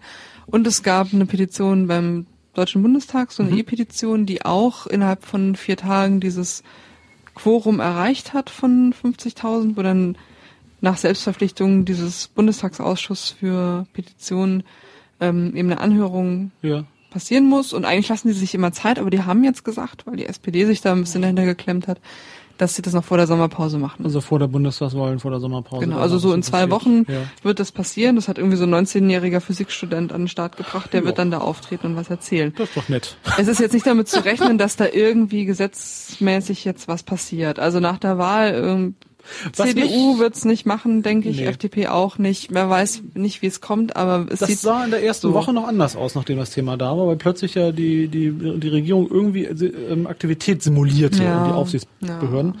Aber das hat sich genau. abgeschrubbelt. Genau. Also es ist sozusagen auf der politischen Ebene nicht so hoffnungsfroh, dass da was passiert. Die EU ja. ist auch so ein bisschen an dem Thema dran, aber auch ja. da sieht es eher so aus, als ob sie es, als ob sie es dann sozusagen um das, was die Telekom davor hat, herum definieren würden, wenn sie was machen würden. Meine letzte Frage, die ich an dich so als die Superexpertin habe, wie ist denn das international eigentlich mit solchen Geschäftsmodellen? Gibt es da schon ein Beispiel, das so gehandelt wird im Internetbereich? Weißt du das? Soweit ich weiß, ist das tatsächlich ein Novum.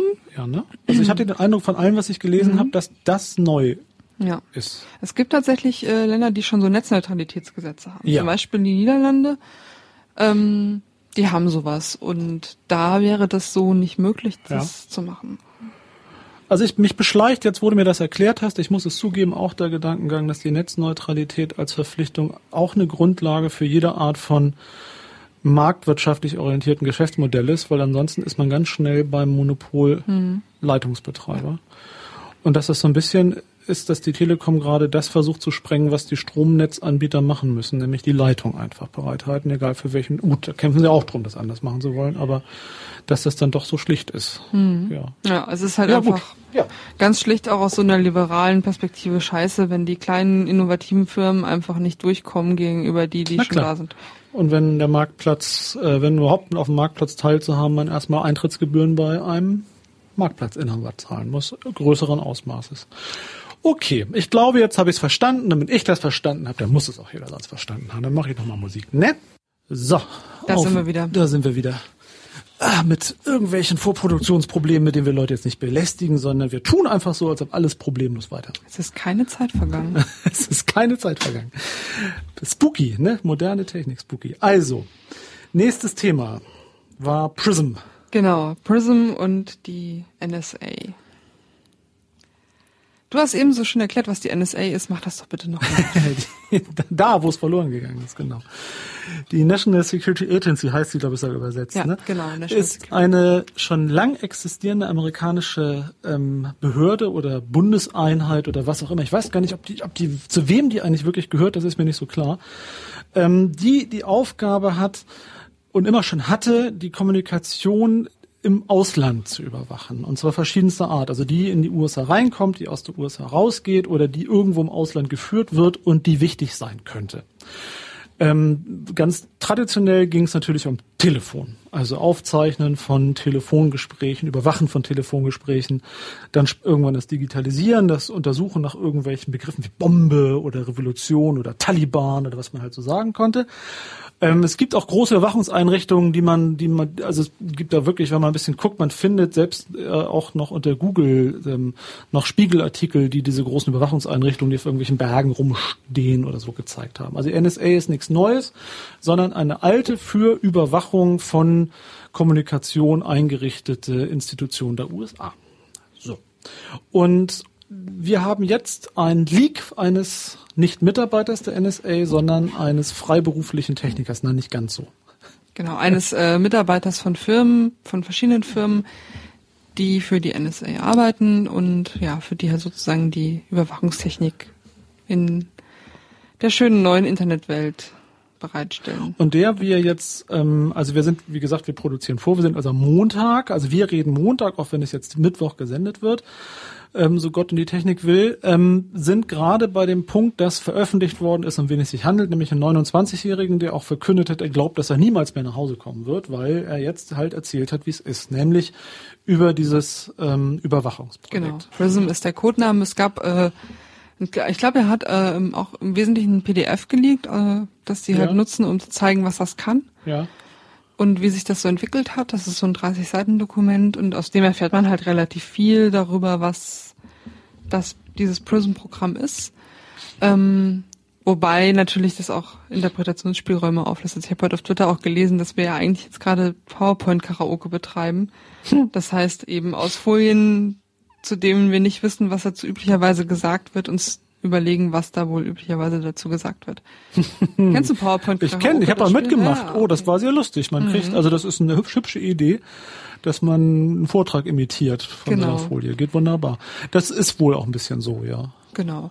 Und ähm, naja, was man eben jetzt weiß nach oder was er erzählt hat oder was da auch drin steht in den Dokumenten, die geleakt worden sind, ist, dass ähm, dieses Prison-Programm eben ja, einen Zugriff, eine Schnittstelle bietet zu den Servern von diversen, also von den diversen ganz großen US-amerikanischen ähm, Internetanbietern, Serviceanbietern. Genau. Und hier, also die erste Frage, die sofort stellt, ist, was wissen die eigentlich davon und ist das eine Kooperationspartnerschaft zwischen den Anbietern der Cloud, also das sind ja alles diese ganzen großen Firmen, die in irgendeiner Form an diesem an dieser Idee beteiligt sind? Oder ist der Staat hinterrücks ohne ihr Wissen darauf äh, über sie hergefallen? Mhm. Und das ist un nach wie vor unklar, ja. würde ich also sagen. Also die Unternehmen äußern sich ähm, eher so in Richtung, ja, ja, wir arbeiten mit denen zusammen, wenn die ähm, ja, keine Ahnung, richterliche Anordnung mhm. vorlegen und so weiter. Das ist ja auch bekannt. Ähm, und damit wurde auch in der Vergangenheit einigermaßen transparent umgegangen, von manchen Firmen aus zumindest. Ja. Aber das, das ist es eigentlich nicht, um das es hier geht. Irgendwie. Apple hat gesagt, sie wüssten überhaupt nichts davon. Was Apple ist laut diesem Dokument ist, auch ja. erst seit Ende 2012 dabei. Okay. Aber das, es, es handelt sich dabei ja um, ähm, ja um eine Art von Zusammenarbeit, die nicht jetzt irgendein Fördner mal so nebenbei äh, entscheidet und Nein. dann ist es einfach so, sondern das müsste eigentlich in dem Unternehmen bekannt sein. Gleichwohl ist aber ja sozusagen auch so top secret ist, dass es auch irgendwie im Kongress nur so ein paar Leute in so einem Spezialausschuss wissen und die Richter auch nichts darüber sagen dürfen, die damit befasst sind. Und das ist natürlich dann nochmal die andere mhm. Frage, in welcher Stufe von Unternehmenshierarchie da eigentlich wer wie viel wissen darf. Und, und darüber entscheidet oder wo es dahin, wo es hingehört. Und auch darüber was sagen darf. Ja. Man muss dafür auch klar haben, dass es einen Unterschied gibt zwischen der richterlich angeordneten Überwachung im Land gegen die eigenen Bürger. Also die ganz klassische, die Telefonüberwachung, auch Internetüberwachung, die also unter Strafrechts- oder wie auch immer Gesichtspunkten ist. Das ist dann auch abgestuft juristisch klar, also darüber auch berichtet wird, dass aus irgendwelchen anderen Gründen, welche Organisation auch immer inländische Ab Technik nutzen, um, um über inländische Dinge, Dinge abzufragen. Und alles, was fremdländisch ist. Und das ist, das ist auch im deutschen Recht ähnlich oder genauso, dass es hier eine, eine, eine erstmal juristische Unterscheidung gibt und auch, wer darf was oder wer darf nur wann was. Die USA hat tatsächlich als ähm, Konsequenz verschiedener, also gerade auch des Watergate-Skandals, aber auch verschiedene anderer Skandale, äh, so ein sehr seltsames, mit Richtern bestücktes äh, Gremium, das auch bei solchen Sachen irgendwie involviert sein muss. Mhm. Also es gibt ein ein, also das ist eine ganz eigenartige Idee. Also es gibt schon ein bestelltes Geheimgremium, was aber nicht der Staat, also die Regierung als solches ist, sondern sozusagen eine Idee einer, einer zweiten Transparenzebene, die so ein bisschen überwacht oder kontrolliert, wer hier was anordnet. Ähm, also wenn, wenn man nochmal als Referenz Watergate nimmt, dass der amerikanische Präsident höchst zero selbst Anordnung von Überwachung im Inland gegenüber unliebsamen äh, oder als verdächtig gehaltenen ähm, ähm, politischen Gegnern bis hin zur, zur Ausspionage des Gegenkandidaten angeordnet hat. Um das zu verhindern, gibt es so eine Art juristischer Nebenebene, die das, die, also die also zu viel Kladestines verhindern sollen, die aber auch keine echte transparente Überprüfung sind. So. Und hier, die erste Frage ist, um was geht es? Nach meiner Wahrnehmung immer die Debatte, es geht um Auslandsaufklärung, mhm. was schwierig ist, weil in der ganzen Vernetztheit des Internets, also wenn wir über Cloud oder dergleichen reden, ähm, natürlich die Frage ist, wo ist Ausland, wo ist Inland und genau. wer ist hier eigentlich was? Also und wir, wir reden ja auch über immer mindestens zwei Kommunikationsteilnehmer. Genau, also A und B, wie miteinander reden oder wir beide, die jetzt hier Google Docs benutzen, nebeneinander sitzen, das gleichzeitig benutzen, aber das Ganze über einen Server in der USA irgendwie trotzdem laufen wird, würden wir also darunter fallen, mhm. ähm, ohne dass wir in irgendeiner Form irgendwas mit der USA zu tun haben, das wissen oder es irgendwie wichtig wäre. Also es gibt während bei Telefonleitungen, die von Land A nach Land B irgendwie gehen und von A nach B geführt werden, das ist auch nicht mehr so in der modernen Welt, aber in der, in in der Idee ähm, gibt es halt eine Klarheit, was ist binnenländisch und was ist irgendwie draußen. Und da vielleicht auch nur eine konstruierte Unterscheidung zwischen da ist welches Rechtsgebiet, wer hat was zu kamellen und der Feind sitzt ja immer im Ausland. Das ist ja mhm. klar. Das ist ja die typische Idee. Der Terrorist kommt aus dem Ausland und will Böses im Inland tun. Haben die denn früher eigentlich nur die Telefon ähm Verbindungen zwischen den USA und Europa zum Beispiel überwacht? Ja. Oder haben die auch, wenn irgendwie ein Franzose mit einem Polen telefoniert auch, hat, das überwacht? Auch, auch. Okay. Also es wurde alles, was, also unter der, unter der Logik zumindest, also was tatsächlich alles getan ist, ist ja mal ein weites Feld. Unter der Logik alles, was außerhalb des Landes passiert oder was in das Land hinein schwappt oder eben rausschwappt. Mhm. Ähm, von der, von der Wichtigkeit und Menge her natürlich gibt es dann Grenzen, auch was interessant ist, aber schon auch, wenn der Franzose mit dem Polen oder der Deutsche mit dem Engländer irgendwas spricht, wenn man in irgendeiner Form das wichtig findet. Und natürlich ähm, schon noch mit der klaren Unterscheidung. Internet ist nichts Nationales in dem Sinne. Da fängt es schon bei den Leitungen, bei den, mhm. bei den mhm. Servern und bei der Technik an, das zu überschreiten. Ja, und die Tatsache, dass eben so viele, ähm, also eigentlich alle großen Internetunternehmen in den USA sitzen, macht es dann auch einfacher, genau da dann diese Schnittstellen auch zu etablieren. Ja, und auch natürlich sie genau da auch ähm, zu überwachen und ist völlig unklar, was eigentlich passiert. Das bedient natürlich des, äh, die Idee der amerikanischen ähm, ähm, Informationsweltherrschaft. Ja. So. Ähm, und stellt wieder die Frage, gibt es eigentlich ein unabhängiges Internet? Technisch. Naja, technisch gesehen ist das Internet ja erstmal auch eine Infrastruktur, die auf offenen Standards basiert und wo ja. ähm, andere Anbieter, die dieselben Standards auch erfüllen, auch erstmal mitmachen dürfen. Praktisch ist die Struktur aber nicht in irgendeiner Art gleich verteilt, sondern das zentriert sich auf ganz bestimmte Machtknoten, Firmen, ja, und zumal hier ja tatsächlich auch die Überschreitung staatlich und Firmen, ja, hm. also das ist noch nicht geklärt. Genau. Es ist auch so, dass äh, ein Teil von der Internet Governance noch sehr nah immer an den USA hängt. Das mhm. hat historische Gründe. Mhm. Ähm, aber ist auch auf jeden Fall in dem Bereich äh, ein Faktor, der diskutiert wurde und wird. Was ich spannend finde, also mich hat mich hat gewundert ähm, zum Teil die Wahrnehmung, dass etwas Neues passiert ist, weil also zum Teil war das nicht so, aber zum Teil kam es so rüber, als ob jetzt irgendwie das was Außergewöhnliches ist. Das ist es historisch nicht, sondern dass Kommunikation von der NSA oder auch von Auslandsgeheimdiensten, auch von deutschen Auslandsgeheimdiensten überwacht wird, die irgendwie stattfindet, ohne richterliche Anordnung, ohne Strafrecht, ohne Grund, sondern nur, wenn man denkt, da ist der Feind, der sitzt halt draußen ist was Normales. Und das wird jetzt übertragen auf die moderne Welt mit ganz modernen Möglichkeiten auch der Datenaufbereitung. Was ich allerdings jetzt beim Nachdenken nochmal etwas komplizierter fand, wir hatten mal drüber geredet, auch von der Idee, dass halt neben den staatlich betriebenen Internettechnik, Knotenpunkten und Dingen, oder auch so, dass es ja auch vielleicht eine Chance wäre, wenn es nicht staatliche, also auch firmenbezogene große Einrichtungen gäbe. Ähm, und hier sich aber schon die Frage stellt, was ist Google, was ist Apple, was sind diese Großanbieter eigentlich mit ihren großen Serverangeboten und wie weit sind sie eingebunden in, in Staats- und Amerika-Verständnis? Mhm, ja. Also ist das eine internationale Cloud oder ist das eine amerikanische Serverlandschaft, die sobald sie von allen anderen genutzt wird, rechtlos ist und was wie geht man mit der Idee um und gibt es eine was was für Alternative also gut es gibt ein, es gibt ein chinesisches World Wide Web was nicht mehr World Wide ist sondern ein China Web mhm. sozusagen unter voller staatlicher Kontrolle ja ja auch die alte Frage welche ja zum Beispiel welche Datenschutzgesetze gelten wo also ja.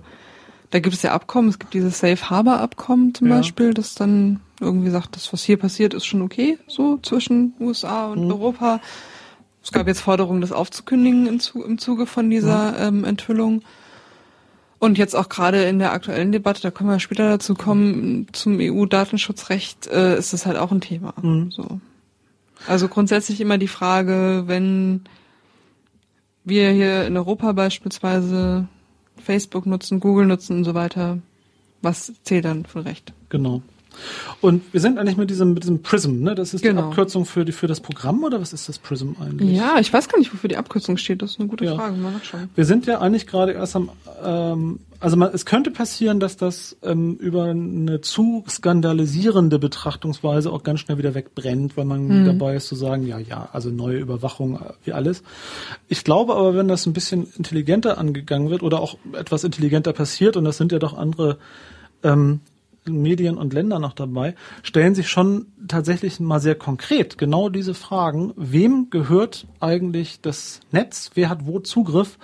Und ähm, es materialisiert, also in meiner Wahrnehmung zumindest, materialisiert sich gerade diese Cloud. Also das mhm. irgendwie zu einer ganz schlichten, da gibt's eine Festplatte, die steht in den USA und der Staat guckt da drauf. Ja. Und weil ich kein Amerikaner bin, bin ich überhaupt nicht mehr ähm, nicht mal mehr theoretisch geschützt, sondern es passiert einfach. Genau. Was ähm, der Whistleblower sagt, ist halt, wir brauchen eigentlich erstmal eine öffentliche Debatte darüber. Ja. Ob wir das wollen oder nicht. Und die gab es nicht. Und deswegen habe ich hiermit große Probleme. Und deswegen gehe ich jetzt erstmal nach Hongkong und erzähle euch das, mhm. dass es so ist. Er deckte damit ja nichts auf, was nicht vorher schon mal jemand sich gedacht hat, dass es so ist. Ähm, allerdings, ja, ist es jetzt halt konkreter, wie das passiert. Und ich glaube, das wischt auch so ein bisschen diese diese Ideen und Theorien, die immer gerne verbreitet werden, vom weg, dass man, also es hieß dann immer so, ja, und im Vorstand von Facebook, da sitzt ja einer, der auch irgendwie hier in der in Überwachungsindustrie jenes macht. Das ist ja egal. Ja. Dass es da irgendwelche personellen Überschneidungen gibt, die sind ja nicht nötig, um solche Programme zu machen, denke ich mal. Ähm, Genau, und er fordert halt eine öffentliche Debatte darüber, darüber ein, denn was halt schon der qualitative Unterschied ist, ist, dass jetzt erstmal alles gespeichert wird, was da ist, theoretisch, also praktisch wahrscheinlich auch nicht, aber theoretisch können mhm. sie das. Die haben ja auch irgendwie, das ist jetzt eher CIA, glaube ich, als NSA, aber die haben ja auch diese riesen Datencenter irgendwie ja. in Utah in die Wüste gestellt, wo man wirklich Speicherkapazitäten hat, die unglaublich und, und, ne, sind, also unvorstellbar.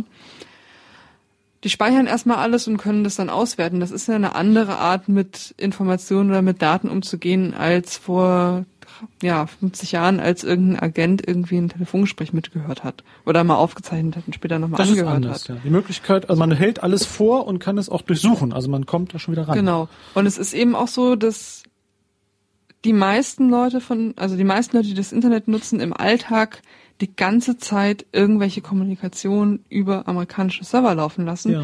und nicht wie früher, dass äh, von 100 Leuten vielleicht eine Person mal einmal im Jahr mit dem Ausland ein Telefongespräch mhm. geführt hat. Nein, so. sondern es ist alles, es ist damit alles im Netz. Alles, genau. Also, also ich erinnere mich noch in den 80ern, wenn meine Eltern mal in Wien angerufen haben, ja. einmal im Jahr, um zum Silvester irgendwie frohes neues Jahr zu wünschen. Mhm. Das war voll das Ereignis, dass man mal kommuniziert hat mit dem ich Ausland. Ich erinnere mich noch daran, wie teuer es war, als ich ein zwei Stunden Beziehungsproblemgespräch in die USA geführt habe. Das mache ich nie wieder. Also heutzutage könnte man es wieder über genau. Skype, kann man dann noch sich beim Weinen zugucken. Aber es gab Zeiten, da war, wusste man, die mhm. Liebe war mir 300 genau. D-Mark wert. Und jetzt haben wir hier, wie gesagt, unsere Notizen für die Sendung irgendwo in, keine Ahnung, Kalifornien, vielleicht auch im Meer. Weiß der Geier. auch so Unterwasserdaten. Weiß, weiß der Geier, wo Google Docs Google Docs hat. Also, wo es immer steht, ja. Und das ist natürlich eine komplett andere Fragmentierung, in der diese, diese klassische Idee ähm, von, von, von, von Rechtsschutz schon gar nicht mehr funktioniert. Also das hört sich ein bisschen seltsam an, aber das ist das, was mir als Jurist schon als erstes einfällt.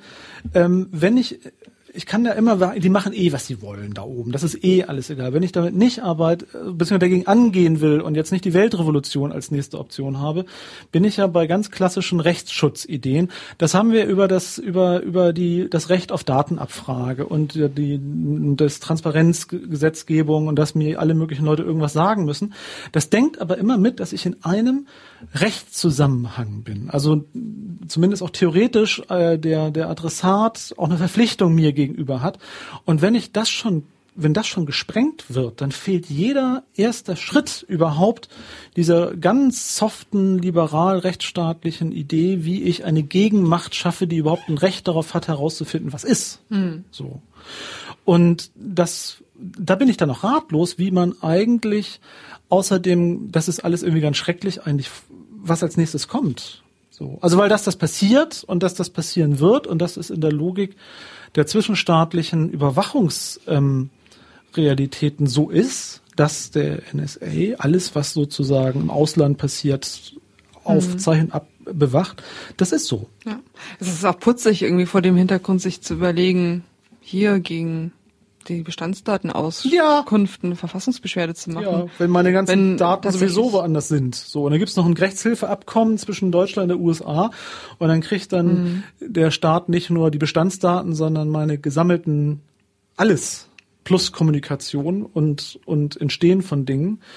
Denn das hattest du, wir haben es ja beim ersten Versuch der Aufnahme, dass ja auch äh, alles Mögliche gespeichert mhm. wird, was noch nicht mal veröffentlicht oder ja. fertig ist. Es geht ja auch um interne Dinge. Auch unser, unser Docs-Dokument zum Beispiel ist ja nichts für die mhm. Öffentlichkeit. Das hat, ja auch eine, das hat ja auch eine Geschichte von eine Gedanken, Geschichte. die mal gespeichert waren und wieder weg sind, also gelöscht und, worden sind. Und fällt hier übrigens sogar noch im deutschen Recht fällt das, was wir machen in Vorbereitung unter grundgesetzlichen Schutz mhm. von Pressefreiheit. Ja. Ähm, das ist dem amerikanischen Server natürlich erstmal völlig wurscht. Und wenn ich dir noch irgendwie Sachen aus meinem Privatleben darüber erzähle, ist es vielleicht auch nochmal privatester Bereich der Lebensführung. So ist das. Also es kann alles möglich sein. Es gibt auch Leute, die führen ihr Tagebuch über sowas mittlerweile, was ja auch in Ordnung ist, ja.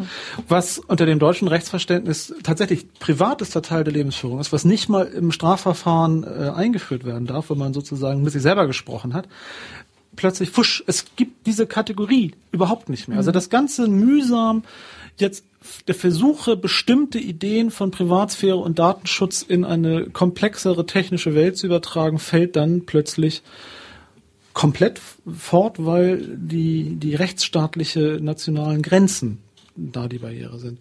Ich finde das sehr seltsam. Hm. Also es hat auch da hat es ein bisschen gebraucht, bis mir klar wurde, was daran neu ist und was daran anders ist. Und ähm, ich bin sehr gespannt, wie der weitere Umgang ist. Ist, ist in England ist äh, The Guardian als Zeitschrift dahinterher, ne? Genau. Ja. Und hier ähm, übernimmt tatsächlich die Süddeutsche relativ viel ja. und bleibt da auch zeitlich dran. So. Erstaunlicherweise, man hätte ja gedacht, bei dem ganzen Piratenaffin wäre es die FAZ, aber das ist dann mhm. wahrscheinlich doch zu sehr im Sicherheitsbereich und da wird es dann nochmal kompliziert zwischen den Zuständigkeiten, genau. was man zu denken hat. Das ist für die Süddeutsche einfacher, weil sie gegen diese Art von Datenerhebung aus so ihrem liberalen Bürgerstaatlichen kommt. Auch spannend. Also wir hatten ja hier häufiger mal das Thema, wie die FAZ versucht, modern zu sein. Hier führt es dann ganz schlicht zurück in, in Staatsschutzfragen und da ist die FAZ sehr klassisch. Das blendet man erstmal, eine, solange das geht, aus. Wie finden wir das denn alles? Wir finden das gut, dass der das geleakt hat, ja, klar. Ja, so. ich finde es auch, also auch wirklich interessant. Ähm, ich habe mir heute das Interview angeguckt, das man auch beim Guardian findet, wo er ja. zwölf Minuten erzählt, auch äh, weniger eigentlich darüber, was da passiert, sondern mehr über seine Beweggründe, warum er jetzt auch ausgerechnet in Hongkong sitzt und ähm, ja, ist auch eine spannende Frage. Was seine Perspektive da jetzt ist und das wirkte schon sehr aufrichtig äh, nach jemandem, der moralisch äh, große Zweifel damit hatte, was er so jeden Tag tut. Und ja. mich erinnerte das an die Keynote im, beim letzten Chaos Communication Kongress hier in Ach. Hamburg von Jake Applebaum, der ja gesagt hat, Leute wie wir, die diese Skills haben, sind diejenigen, die bei den Überwachern arbeiten. Und wir müssen uns überlegen, ob wir das tun wollen und wie wir mit diesen Informationen umgehen. Die höchstpersönliche so. Verantwortung plötzlich des und Einzelnen, ja. Hier ja. der Herr Snow, wie heißt er noch? Ich ein ganz netter Name, Snowden, ja, Edward genau. Snowden. Edward der Snowden. hatte auch einen Sticker von der Electronic Frontier Foundation äh, auf seinem auf seinem Rechner und einen Sticker von Tor, was ja das Projekt auch ist, wo ja. Jack Applebaum ähm, mit drin ist. Also da könnte ich mir schon vorstellen, ja. dass es da auch Kontakte gibt. Und was auch interessant ist jetzt äh, vor dem Hintergrund äh, von dieser Whistleblower-Geschichte, es ist ja auch immer noch so, dass äh, Manning halt eben im Knast sitzt. Gerade und, ja ähm, verhandelt und es läuft ja gerade. Ja. Genau, und es gab jetzt auch schon natürlich erste Republikaner, die ähm, Auslieferungen gefordert haben mhm. von dem ähm, von dem aktuellen Whistleblower und Vielleicht ist es gut für die einzelnen Leute, die sich da vor hervorwagen, wenn es mehr als einer ist. Das ist es ja. garantiert. Dass er nur gerade in Hongkong sitzt als Idee, ist auch interessant. Ja, hat er auch seine ja, Gründe für, ja, dass er halt sagt, das ist äh, letztlich irgendwie, die haben, die haben zum Beispiel keine Netzsperren dort, die haben eher eine Tradition auch, was Free Speech angeht und so, da und bezieht er sich drauf, aber ja, es ist auch nochmal eine, eine ganz, Wahl. ja, aber es ist auf der anderen Seite auch eine ganz seltsame Sonder, Sonder, Sonderzone für alles Mögliche. Ähm, das, ich weiß auch gar nicht, ob die jetzt wirklich so strategisch klug war, aber. Vielleicht hat er auch da Bekannte. Vielleicht hat er auch schlicht Bekannte eben. Oder The Guardian hat in den ehemaligen Kolonien ganz gute Möglichkeiten, Dinge zu regeln. Es kann auch viel profaner sein. Spannend ist es auf alle Fälle, was jetzt die Amerikaner machen. Also, denn ich hatte so eine komische Senatsstellungnahme von so einem Republikaner gesehen. Also also die Demokraten haben schon erstmal ein Problem an der Backe, aber der Republikaner meinte gleich als Senator, wer nichts zu verbergen hat, muss sich doch keine Sorgen machen. Und mit damit ist die Sache ja gesungen. Mhm. So. Ähm, ich kann es schwer einschätzen, was wie wie in der USA, also was fällt in, in, in der inneramerikanischen Debatte ja auch nochmal an die Frage, was mit mit den Gefangenen ähm, sogenannten Taliban-Kämpfern wird. Es fällt in ganz mhm. viele Fragen, die die Obama-Regierung aufgerissen hat, aber nicht beantworten konnte oder eben anders beantwortet als äh, versprochen. Und das ganz klassische Fragen von Überwachung und äh, Sicherheitsstaat in dieser Präsidentschaft auf moderne Ebene gehoben worden sind und Punkt. Also ja. das hat schon viele sehr erschüttert. Ich war verblüfft. Also ich war darüber verblüfft, denn das Ganze, wir werden es ja in den nächsten Wochen erst noch in allem Ausmaß ähm, mitbekommen, auch wie weit die Firmen davon wissen oder da offensiv drin verstrickt sind, ist tatsächlich dann die Manifestation so einer, so einer, so einer wir, wir denken uns, dass das so ist, als ja, so ist es. Vollabgriff aller genau. Daten. Voll. Und man muss sich das, glaube ich, auch wirklich immer wieder ins Bewusstsein führen. Nicht in Hinblick, finde ich jetzt persönlich, dass man dann irgendwie das alles nicht mehr nutzt Nö. von heute auf morgen. Nö. Vielleicht kann man sich das mal strategisch ja. überlegen, was man vielleicht anders nutzen möchte. Aber ja, ich, man vergisst das ja auch immer wieder. Man ne? vergisst das. Wie die, wie die, wie die genau. Realität eigentlich genau. aussieht. Genau. So. Und dass, dass man das klar haben sollte und dass auch und dass diese Dinge in dieser Cloud tatsächlich die sind dann in dieser Cloud. Und mhm. das, also das ist dann vielleicht auch ganz schlicht ist. Was nicht bei mir ist, ist woanders und dann ist es woanders und ich weiß nicht mehr, wer da alles drauf guckt. Ja. Und dass man sich das in Erinnerung ruft. So viel dazu. So genau. viel dazu. Dann machen wir gleich nach der Musik noch einen kleinen Link zur EU. Machen wir danach, genau. Okay. Mach ich mal weg, das Geklatsche, das ist. so. Der Link zur EU. Der Link zur EU. Von, äh, von Prism zur EU. Ja, ähm, wir hatten ja in äh, einer der letzten Sendungen schon über die anstehende oder jetzt gerade ja anstehende EU-Datenschutzreform gesprochen, wo es um eine Direktive gilt, geht, die dann auch für alle gilt. Mhm. Ähm, also da werden die Standards gesetzt, die in den nächsten Jahren in der gesamten EU gelten. Und da ist ja die Ausgangssituation so, dass der Vorschlag der EU-Kommission ganz okay ist, aus bürgerrechtlicher Perspektive schon verbesserungswürdig an ein paar mhm. Punkten aber kein Worst Case. Ja. Und dass jetzt aber ins EU-Parlament sehr viele Lobbybestrebungen reingewirkt haben, um ganz viel wieder abzuschwächen. So. Das heißt, große Internetunternehmen wie Facebook haben da ihre Finger drin, aber auch sowas wie die Direktmarketing-Industrie, die ja auch Interesse daran haben, dass mhm. man so Daten, Telefonnummern und so verkaufen kann. Die haben sich da wirklich, wirklich also Mühe gegeben und bei ganz vielen Parlamentariern Änderungsanträge eingefordert und so weiter und so fort. Also wirklich in okay. Also wirklich so. ganze Wucht der ganze Wucht. Interessenslagen. Und ähm, was ich eben jetzt gestern nochmal gelesen habe in einem ganz guten Kommentar auf der Seite Unwatched, das ist so ein Datenschutzportal, ähm, da ging es um die Frage, ob dieses PRISM eine interne Angelegenheit der USA oder ein globales Problem ist. Das haben wir ja gerade geklärt, dass es tatsächlich sehr global, ja. sehr global ist. Und vielleicht hat sich dann eher die Frage, ob sich in den USA da irgendwer drum schert, was mit unseren ja. Sachen ist. Und da stand halt auch nochmal drin, dass ein Aspekt von dieser Datenschutzreform der EU auch ist, dass ähm, da drin, also ja, in dem Entwurf steht, dass äh, ein Datentransfer in Drittstaaten künftig nur noch zulässig sein soll, wenn er die Einhaltung der europäischen Datenschutz ähm, dann auch sichergestellt mhm. ist. Das heißt, sowas wie PRISM wäre da ja eigentlich nicht denkbar. Ja. Es sei denn, es ist halt sowieso so geheim und hintenrum, dass man ja. sich um sowas keine Gedanken macht. Und es gibt halt eben da auch, das haben halt diese Leute gezeigt, wie eine Lobbyplug, worüber wir geredet hatten, die sich halt irgendwie genau angeguckt haben, was mhm. gibt es da für Änderungsvorschläge. Es ist auch so, dass die US-Behörden da auch eine Lobbygruppe sozusagen mhm. sind, die sich dafür einsetzen, dass die EU Sachen anders mhm. entscheidet. Und das wollte ich äh, an der Stelle einfach nochmal sagen, was man jetzt konkret machen kann. Wo, wo das sind halt immer die ähm, die deutschen netzpolitischen Organisationen wie die digitale Gesellschaft sehr dahinter und eben auch ETRI. Das ist ja so die digitale Bürgerrechtsorganisation, so ein Zusammenschluss mhm. aus verschiedenen, die halt in Brüssel arbeiten, ist, dass sich die ähm, EU-Bürger und Bürgerinnen da jetzt einbringen und mit den Parlamentariern Kontakt aufnehmen. Die haben so eine Seite, so eine Kampagnenseite, die heißt nakedcitizens.eu. Ist doch einprägsam, ne? Und da wird die ganze Zeit mit dieser Nacktheitsmetapher gearbeitet, so, wir wollen uns nicht ausziehen und unsere Daten, das finde ich ganz fürchterlich. Aber was ganz praktisch daran ist, ist... Die Datenprüderie ähm, wird da genau. gehypt.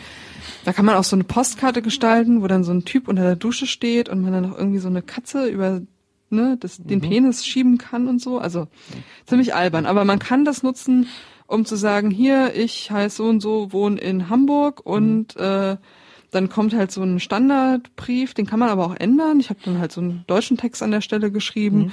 und der wird dann automatisch an die EU-Abgeordneten aus deiner Gegend geschickt. Also in dem Fall hier jetzt irgendwie zum Beispiel an Knut Fleckenstein, der der CDU-Abgeordnete für so Hamburg und drumherum ist. ist. Genau. An Jan-Philipp Albrecht von den Grünen ging das jetzt nicht, denn der weiß Bescheid. Der ist ja der ähm, Berichterstatter äh, im, vom Parlament für dieses ganze Thema. So dem muss man da keine Mails schicken, der weiß das. Aber so an die anderen und die hoffen sich halt tatsächlich heraus. Und da sind halt Leute drin, ähm, die auch so, keine Ahnung, schon mal Praktika gemacht haben bei so Abgeordneten, dass das schon, das hilft schon, sagen die Bürgerrechtlerinnen, wenn die viele Mails kriegen, und wissen, das ist ein einigermaßen großes Thema in der Bevölkerung die Leute wollen das wirklich, dass da irgendwie ein vernünftiges Ding durchkommt. So und vielleicht bringt das ja was. Vielleicht, ne? Ja. Ist Knut Fleckenstein in der CDU? Oh, weiß ich jetzt gar nicht. Vielleicht habe ich mich da auch getäuscht. Vielleicht ist der auch SPDler? Der ist doch Sozialdemokrat. Ah, ja, das kann auch sein. Garantiert. Der, ich ich suche das gerade. War bei der Arbeit der Wohlfahrt. Das muss ein Sozialdemokrat sein. Ist ja auch egal letztendlich. ich bin doch gerade von ihm eingeladen worden zu irgendeiner, irgendeiner Veranstaltung. Das muss ein Sozialdemokrat gewesen sein. Nein. Ähm, was ich nochmal bei dieser ganzen EU-Gesetzgebung so seltsam finde, ist, auch da findet ja statt, dass der Moment, wo eine wirklich wesentliche Normsetzung stattfindet, so weit weg ist und auch in der politischen Debatte noch unübersichtlicher erscheint als irgendwas, was im Bundestag passiert und die Schwierigkeit damit umzugehen. Mhm, ja, das ist wohl wahr, aber es ist hilfreich, denn ähm, es geht ja darum, eine Regelung zu finden, die für die gesamte EU gilt. Und der, die Tatsache, klar. dass ähm, beispielsweise sich Facebook nicht an ähm, die Datenschutzbestimmungen halten muss, die zum Beispiel in Deutschland gelten, liegt ja. daran, dass die halt in in der EU ihren Geschäftssitz in Irland haben und die haben halt einen sehr schwachen Datenschutz dort. Ja, ja. So. Also klar, auch da, also für den europäischen Raum ähm, eine, eine einheitliche Regelung zu bringen, die nicht das unterste Level ist, ist sicher richtig. Aber es fällt da nochmal auf. Also dass hier eine, eine eigentlich ja von, von guten parlamentarischen Ideen getragene Gesetzes, also Verordnungsvorgabe, was auch immer, mhm. Richtlinienvorgabe, durch unglaubliches Lobbyarbeit durcheinander gebracht wird und es wirklich unübersichtlich wird, wer wo am Ende wie was entscheidet. Ja. Also es ist dann ja auch so, dass wenn dann das EP ähm, da eine Stellungnahme hat, also das ist mhm. so der, der Innenausschuss des EPs, ist da federführend, ja. was die dann letztlich beschließen, gilt dann. Ähm, dann kommt ja nochmal der Europäische Rat dazu, also der Ministerrat. Genau. Und da in dem Fall sind eben die Justiz- und InnenministerInnen also dann unsere drin. eigenen wieder dran. Und in dem Fall eben nicht die deutsche Justizministerin, mhm. sondern Innenminister Friedrich der natürlich sagt, Datenschutz ist das Wichtigste überhaupt und so. Selbstverständlich. Aber anscheinend die Position, soweit man hört, auch ja. nicht unbedingt mit vollstem Herzen vertritt in naja, dem Gremium. Derjenige, der gut gut lebt und nichts Böses tut, dessen Daten sind ja sicher. Es genau. müssen sich nur die fürchten, die was zu verbergen haben. Das genau. ist ja die alte das Logik. Die CDU und, und, sowieso. Damit ist doch alles wieder klar, weil wer seine, wer, wer nichts verbergen hat, dem wollen wir auch nicht an die Daten. Und damit ist natürlich diese Kinderdebatte wieder aufgemacht. Ich wollte damit auch jetzt nicht lange große europäische Debatten befördern, nur es fällt mir dann immer wieder auf, wie komplexitär es wird, überhaupt mhm. irgendeinen zu finden, den man nochmal sagen kann. Man hätte es gerne anders. Weil natürlich der Herr Fleckenstein, ab nur CDU oder SPD, völlig wurscht, letztendlich nicht in dem Gremium sitzt, der es ähm, äh, die es beschließt. Um was es halt ja. geht, ist tatsächlich, habe ich neulich gehört ja. in äh, Logbuch Netzpolitik, ist, dass die Praktikanten miteinander reden. also die kriegen die Mails und wenn die dann irgendwie ja, genau. im EP rumlaufen und in der Mittagspause sagen, oh, wir hatten heute wieder fünf Mails von diesen mhm. Datenschutzleuten, dann ist sozusagen in diesem Brüsseler Haus irgendwann so Word on the Street, dieses Datenschutzthema müssen wir vielleicht ein bisschen ernster nehmen. Ja, gut, glauben wir. Das, das ist, ist auch, halt ne, ist die auch, Hoffnung. Ist auch in Ordnung. Das ist die Hoffnung. Es ist jedenfalls ähm, unabänderlich notwendig zu zeigen, dass es genügend Leute gibt, die sehen, und zwar nicht nur die, die es für Geld sehen und die eine andere Meinung haben. Im allen Wissen der Begrenztheit dieser politischen Aktion, aber es ist eine. Ähm, wollen wir gleich das Thema ohne nächste Musik wechseln? Oder? Ja. ja. Gut, da möchte ich gerne mit dir über Bitcoin reden. Was ist denn das? Ich weiß es nicht, erklär es mir. Du, ich habe so ein Erklärvideo, da können wir uns mal den Ton anhören. Das ja, ist irgendwie mir ist es recht. so ein freies Netzvideo. Also vielleicht lernen wir da ja was dabei. Also man merkt, wir sind noch ein bisschen im Time-Lag, aber bei Bitcoin war jetzt nicht das aktuellste gerade, aber es schüttelt mich trotzdem noch als Thema, weil es ist da. Ähm, extern musst du nach oben schieben. Ja. So. Was ist Bitcoin?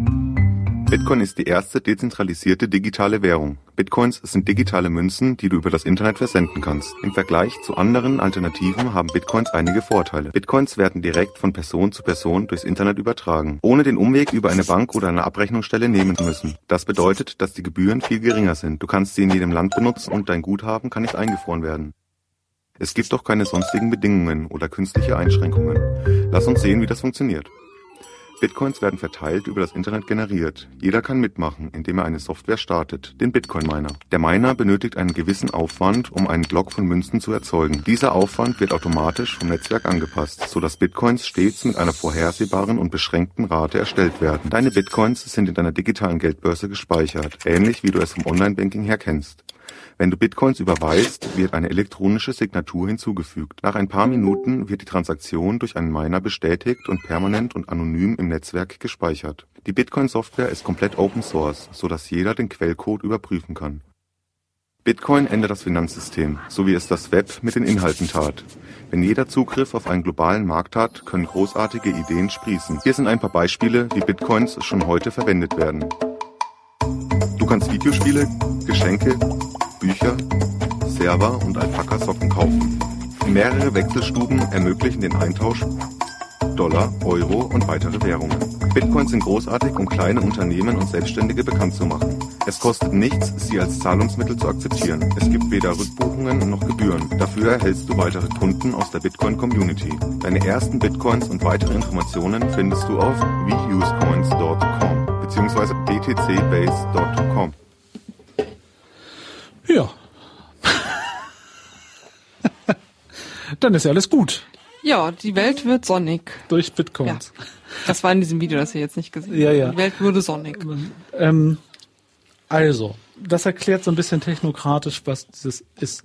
Es fehlt immer noch, also außer dass dadurch alles besser wird, weil es ist was, also wenn ich, es ist was eigenes, es ist unabhängig von den bösen anderen und darum wird alles besser. Aber warum eigentlich? Warum eigentlich?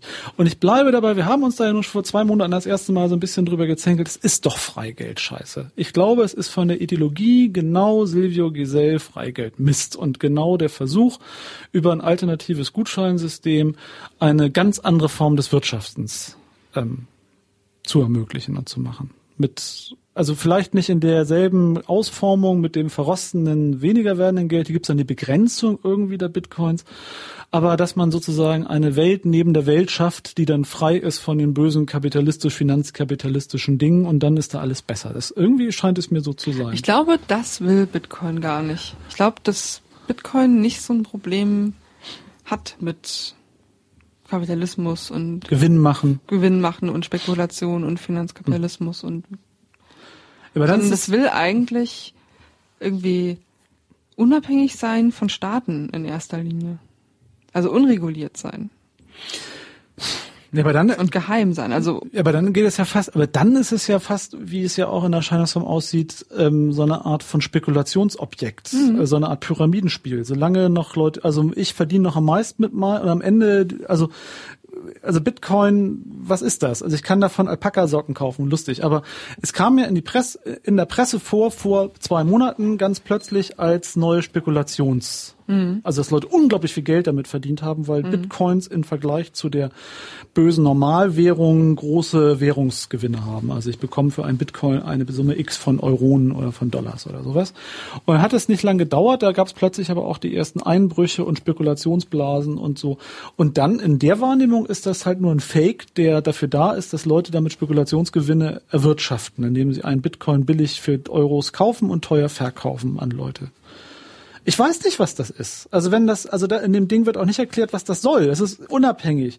Es ist die Möglichkeit für die Mafia Geldwäsche zu betreiben. Also das ist ja das, was wir nun gerade gelernt haben. Geldwäschegesetz. Also die, die in der USA ist ja nun gerade eine dieser eine obskure Bank Hops genommen worden für unkontrolliertes Einbringen von irgendwelchen Finanzen in die ähm, regulierte Finanzwirtschaft. Also was ich auf der Straße irgendwie verdiene mit Drogen, mit Prostitution, mit Waffen, was auch immer, damit ich mir davon irgendwann ein Haus kaufen kann, muss es ja in den legalen Wirtschaftskreislauf kommen. Also Geldwäsche nennt sich das dann.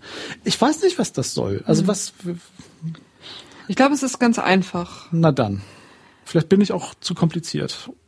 Ich glaube, es versucht einfach vor dem Hintergrund von einer Sicht auf die Welt, vielleicht auch bestärkt durch sowas wie Prism, über das wir eben gesprochen ja. haben. Also die Welt ist schlecht, die Welt ist irgendwie kaputt. Die Regierungen sind alle korrupt und überwachen uns und sind böse. Das Internet hat das Potenzial, Gutes zu schaffen und das Geld ist irgendwie eine zentrale Struktur. Hm.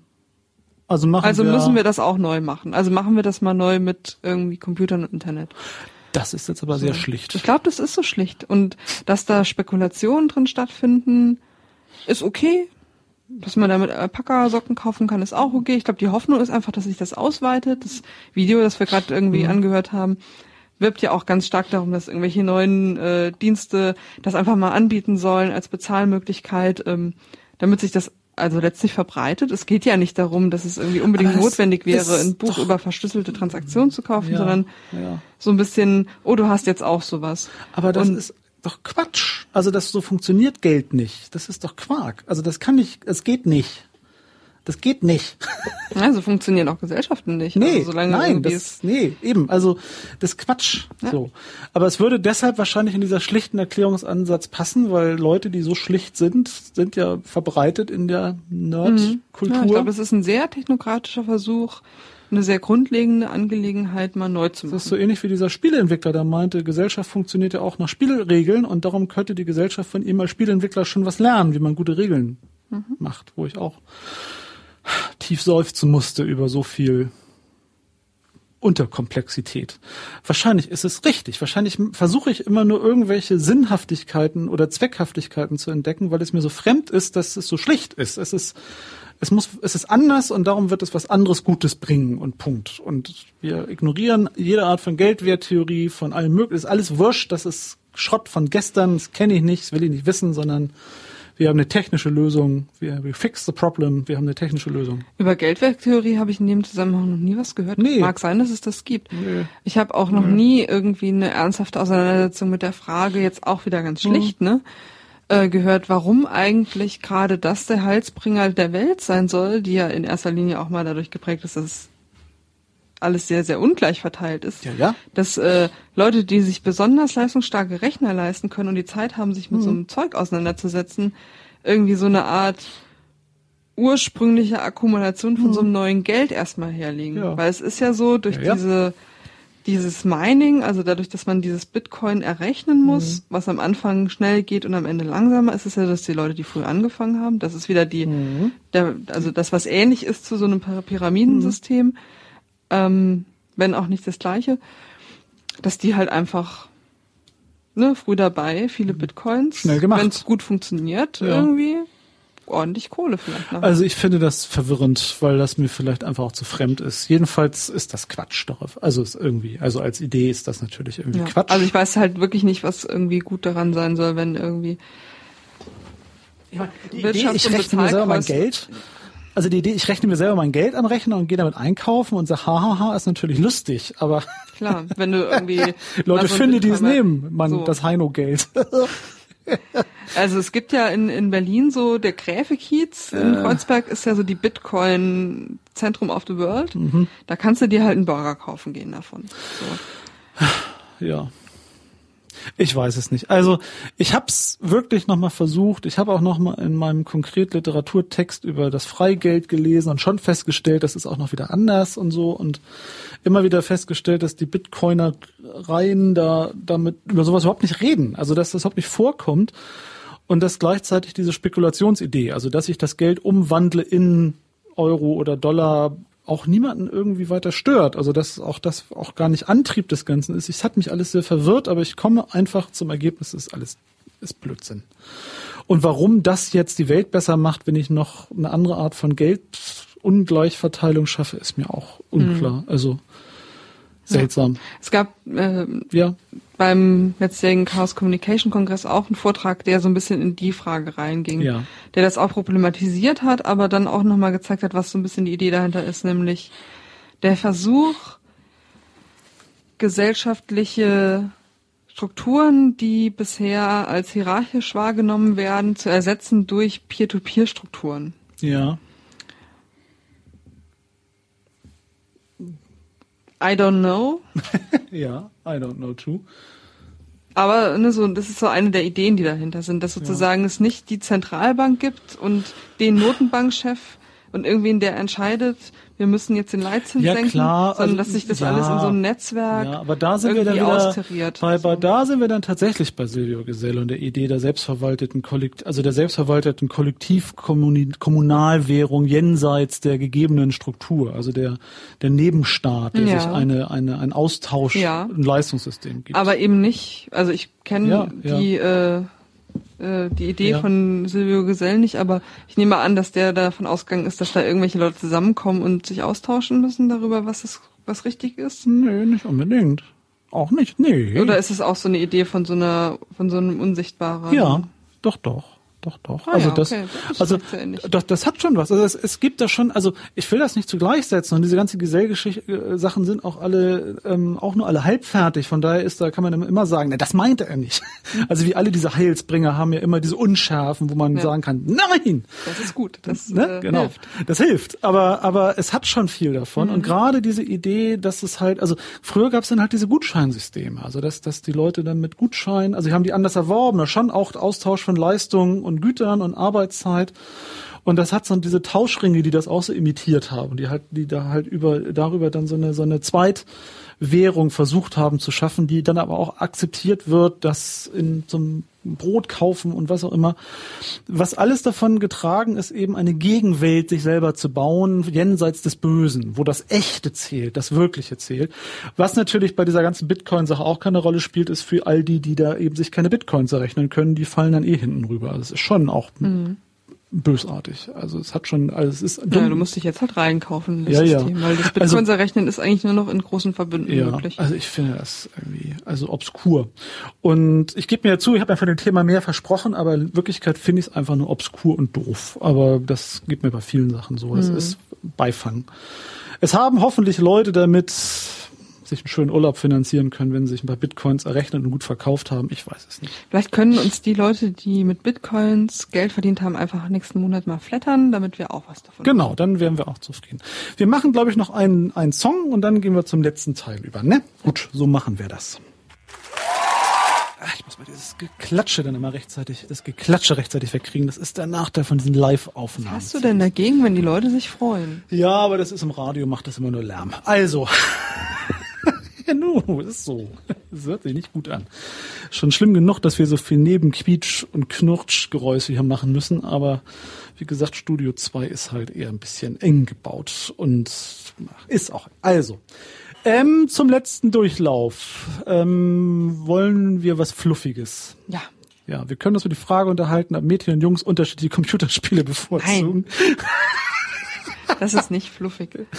ähm, wir kamen da gerade so drauf in der Musikpause, wer von uns beiden GTA mag und wer nicht.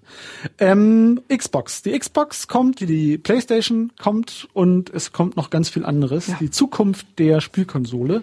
Die nächste Generation, das ist mal wieder so es weit. Es ist soweit. Der Update-Zyklus, da ist ja gar nicht so schnell wie bei anderen Sachen. Nee. Telefon oder so. Verbunden aber mit der wenig fluffigen Frage, ob überhaupt irgendjemand das noch brauchen will, plus der Frage, was man damit alles kann. So, ich erinnere mich noch, dass ich von der Wii damals, als sie mhm. kam, total begeistert das war. Super, hatte ich auch total Bock darauf. Ja, als ich Kühe schleudern konnte. Ich weiß nicht, wie das Spiel heißt. Weißt, wir haben da zusammen einen Spieleabend gehabt. Du ja, hast auch die Kuh geschleudert. du hast auch die Kuh geschleudert. Ja, ja. ja, ja. Und da ich fand das ja total toll. Davon. Ich habe aber immer glaub, falsch losgelassen. Raymond's Raving Rabbits mit ich der Kuh. Ich glaube auch. Also mit der Kuh war total toll. Die haben auch so blöde geguckt, wenn sie dann losgeflogen sind. Und dieses Bowling, das haben wir dann auch schon prognostiziert. Das hat sich ja dann auch ganz schnell in, sogar wir bohlen im Altersheim an der Wie und so. Also fantastisch. War, mhm. Man war echt hin und weg. Aber die Zeiten haben sich geändert. Das, das ist ja toll. Die Kuh schleudern ist auch nicht mehr so schön. Und man ist jetzt eher bei der Frage, ähm, ähm, was soll das eigentlich noch und wie verdienen die so ihr Geld? Es klemmt ja so ein bisschen fest. Die Xbox hat schon mal klar gemacht, das ist ja das Home Entertainment genau. Center, genau. wo man Filme ausleiht, mietet, was auch immer, also sozusagen integriertes Apple TV in der in der Xbox. Sportereignisse. Also Sportereignisse. Eigentlich kaum noch. Also das, das ist auch eine Computer, äh, eine Spielekonsole, es stand so ein bisschen im Hintergrund. Genau. Und das Tolle war, was man dann hörte, dass man dann den Film nicht pauschal bezahlt, sondern dass die Kamera wahrnimmt, wie viele Leute genau. zugucken. Genau. Die Kinect guckt, wer guckt. guckt, wer guckt. Und das finde ich eine so ab, also bei der Verantwort, bei der Frage Verantwortlichkeit von Entwicklern. Mhm. Wie kann man so eine abartige mhm. Idee eigentlich wirklich, also das würde man als Scherz abtun aus, aus Mad TV oder so, dass die Innovation ist jetzt, dass wir wissen, wie viele Leute zuschauen und wenn sie ihre Kinder rausschicken, zahlen sie nur die Hälfte oder wenn der Besuch später kommt, ne, muss er. Ja, ja. Ich finde das eine total kranke Idee. Weil es ja, und es erinnert mich wirklich an noch, auch noch irgendwelche, an noch irgendwelche Witze aus irgendwelchen Die Hard Filmen, wo natürlich über die Computerkamera die Überwachung zu Hause stattfindet und jetzt auch noch als Special Feature, den man auch noch bewusst kaufen und freischalten soll. Ich finde das total krank, ehrlich. Also lustige Idee. Ähm, mal gucken, was daraus wird und wie die Leute damit mhm. umgehen.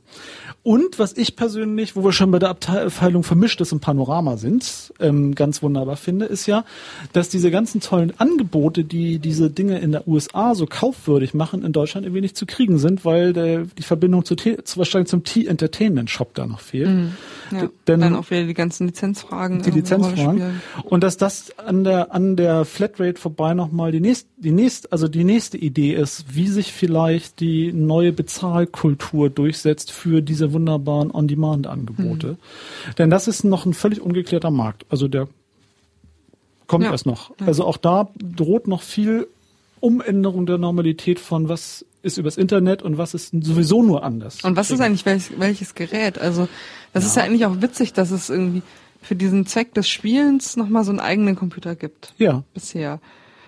Und eigentlich folgerichtig, dass man das eher auflöst und ausweitet zu so einem Entertainment-Ding. Genau. Auf dem Sofa sitzen und da machen.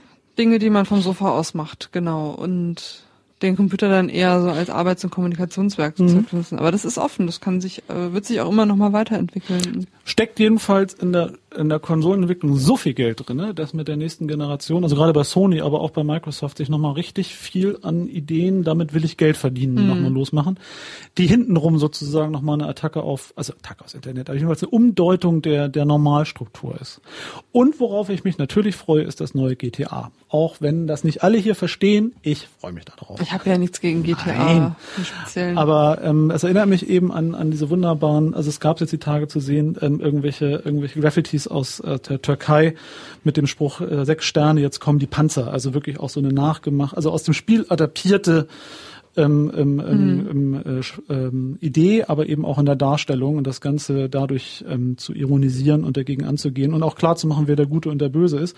Und das, also im GTA ist ja das dass das ähm, Schießen auf die staatliche Autorität nicht das Negative, also um das mal so auszudrücken, und das sozusagen als als eine als eine virtuelle Brücke mitzunehmen in die Realität mit den sechs Sternen und jetzt kommen die hm. Tanks. Fand ich auch sehr nett. So, jetzt haben wir das Fluffige am Ende vollgekriegt und können uns verabschieden bis zum nächsten Monat. Genau, am 10. Juli hören wir uns wieder. Dann vermutlich live und in Farbe, ohne die Mühsal der Vorproduktion. Und mal gucken, was dann so über uns gekommen ist. Ne? Bis denne. Ciao.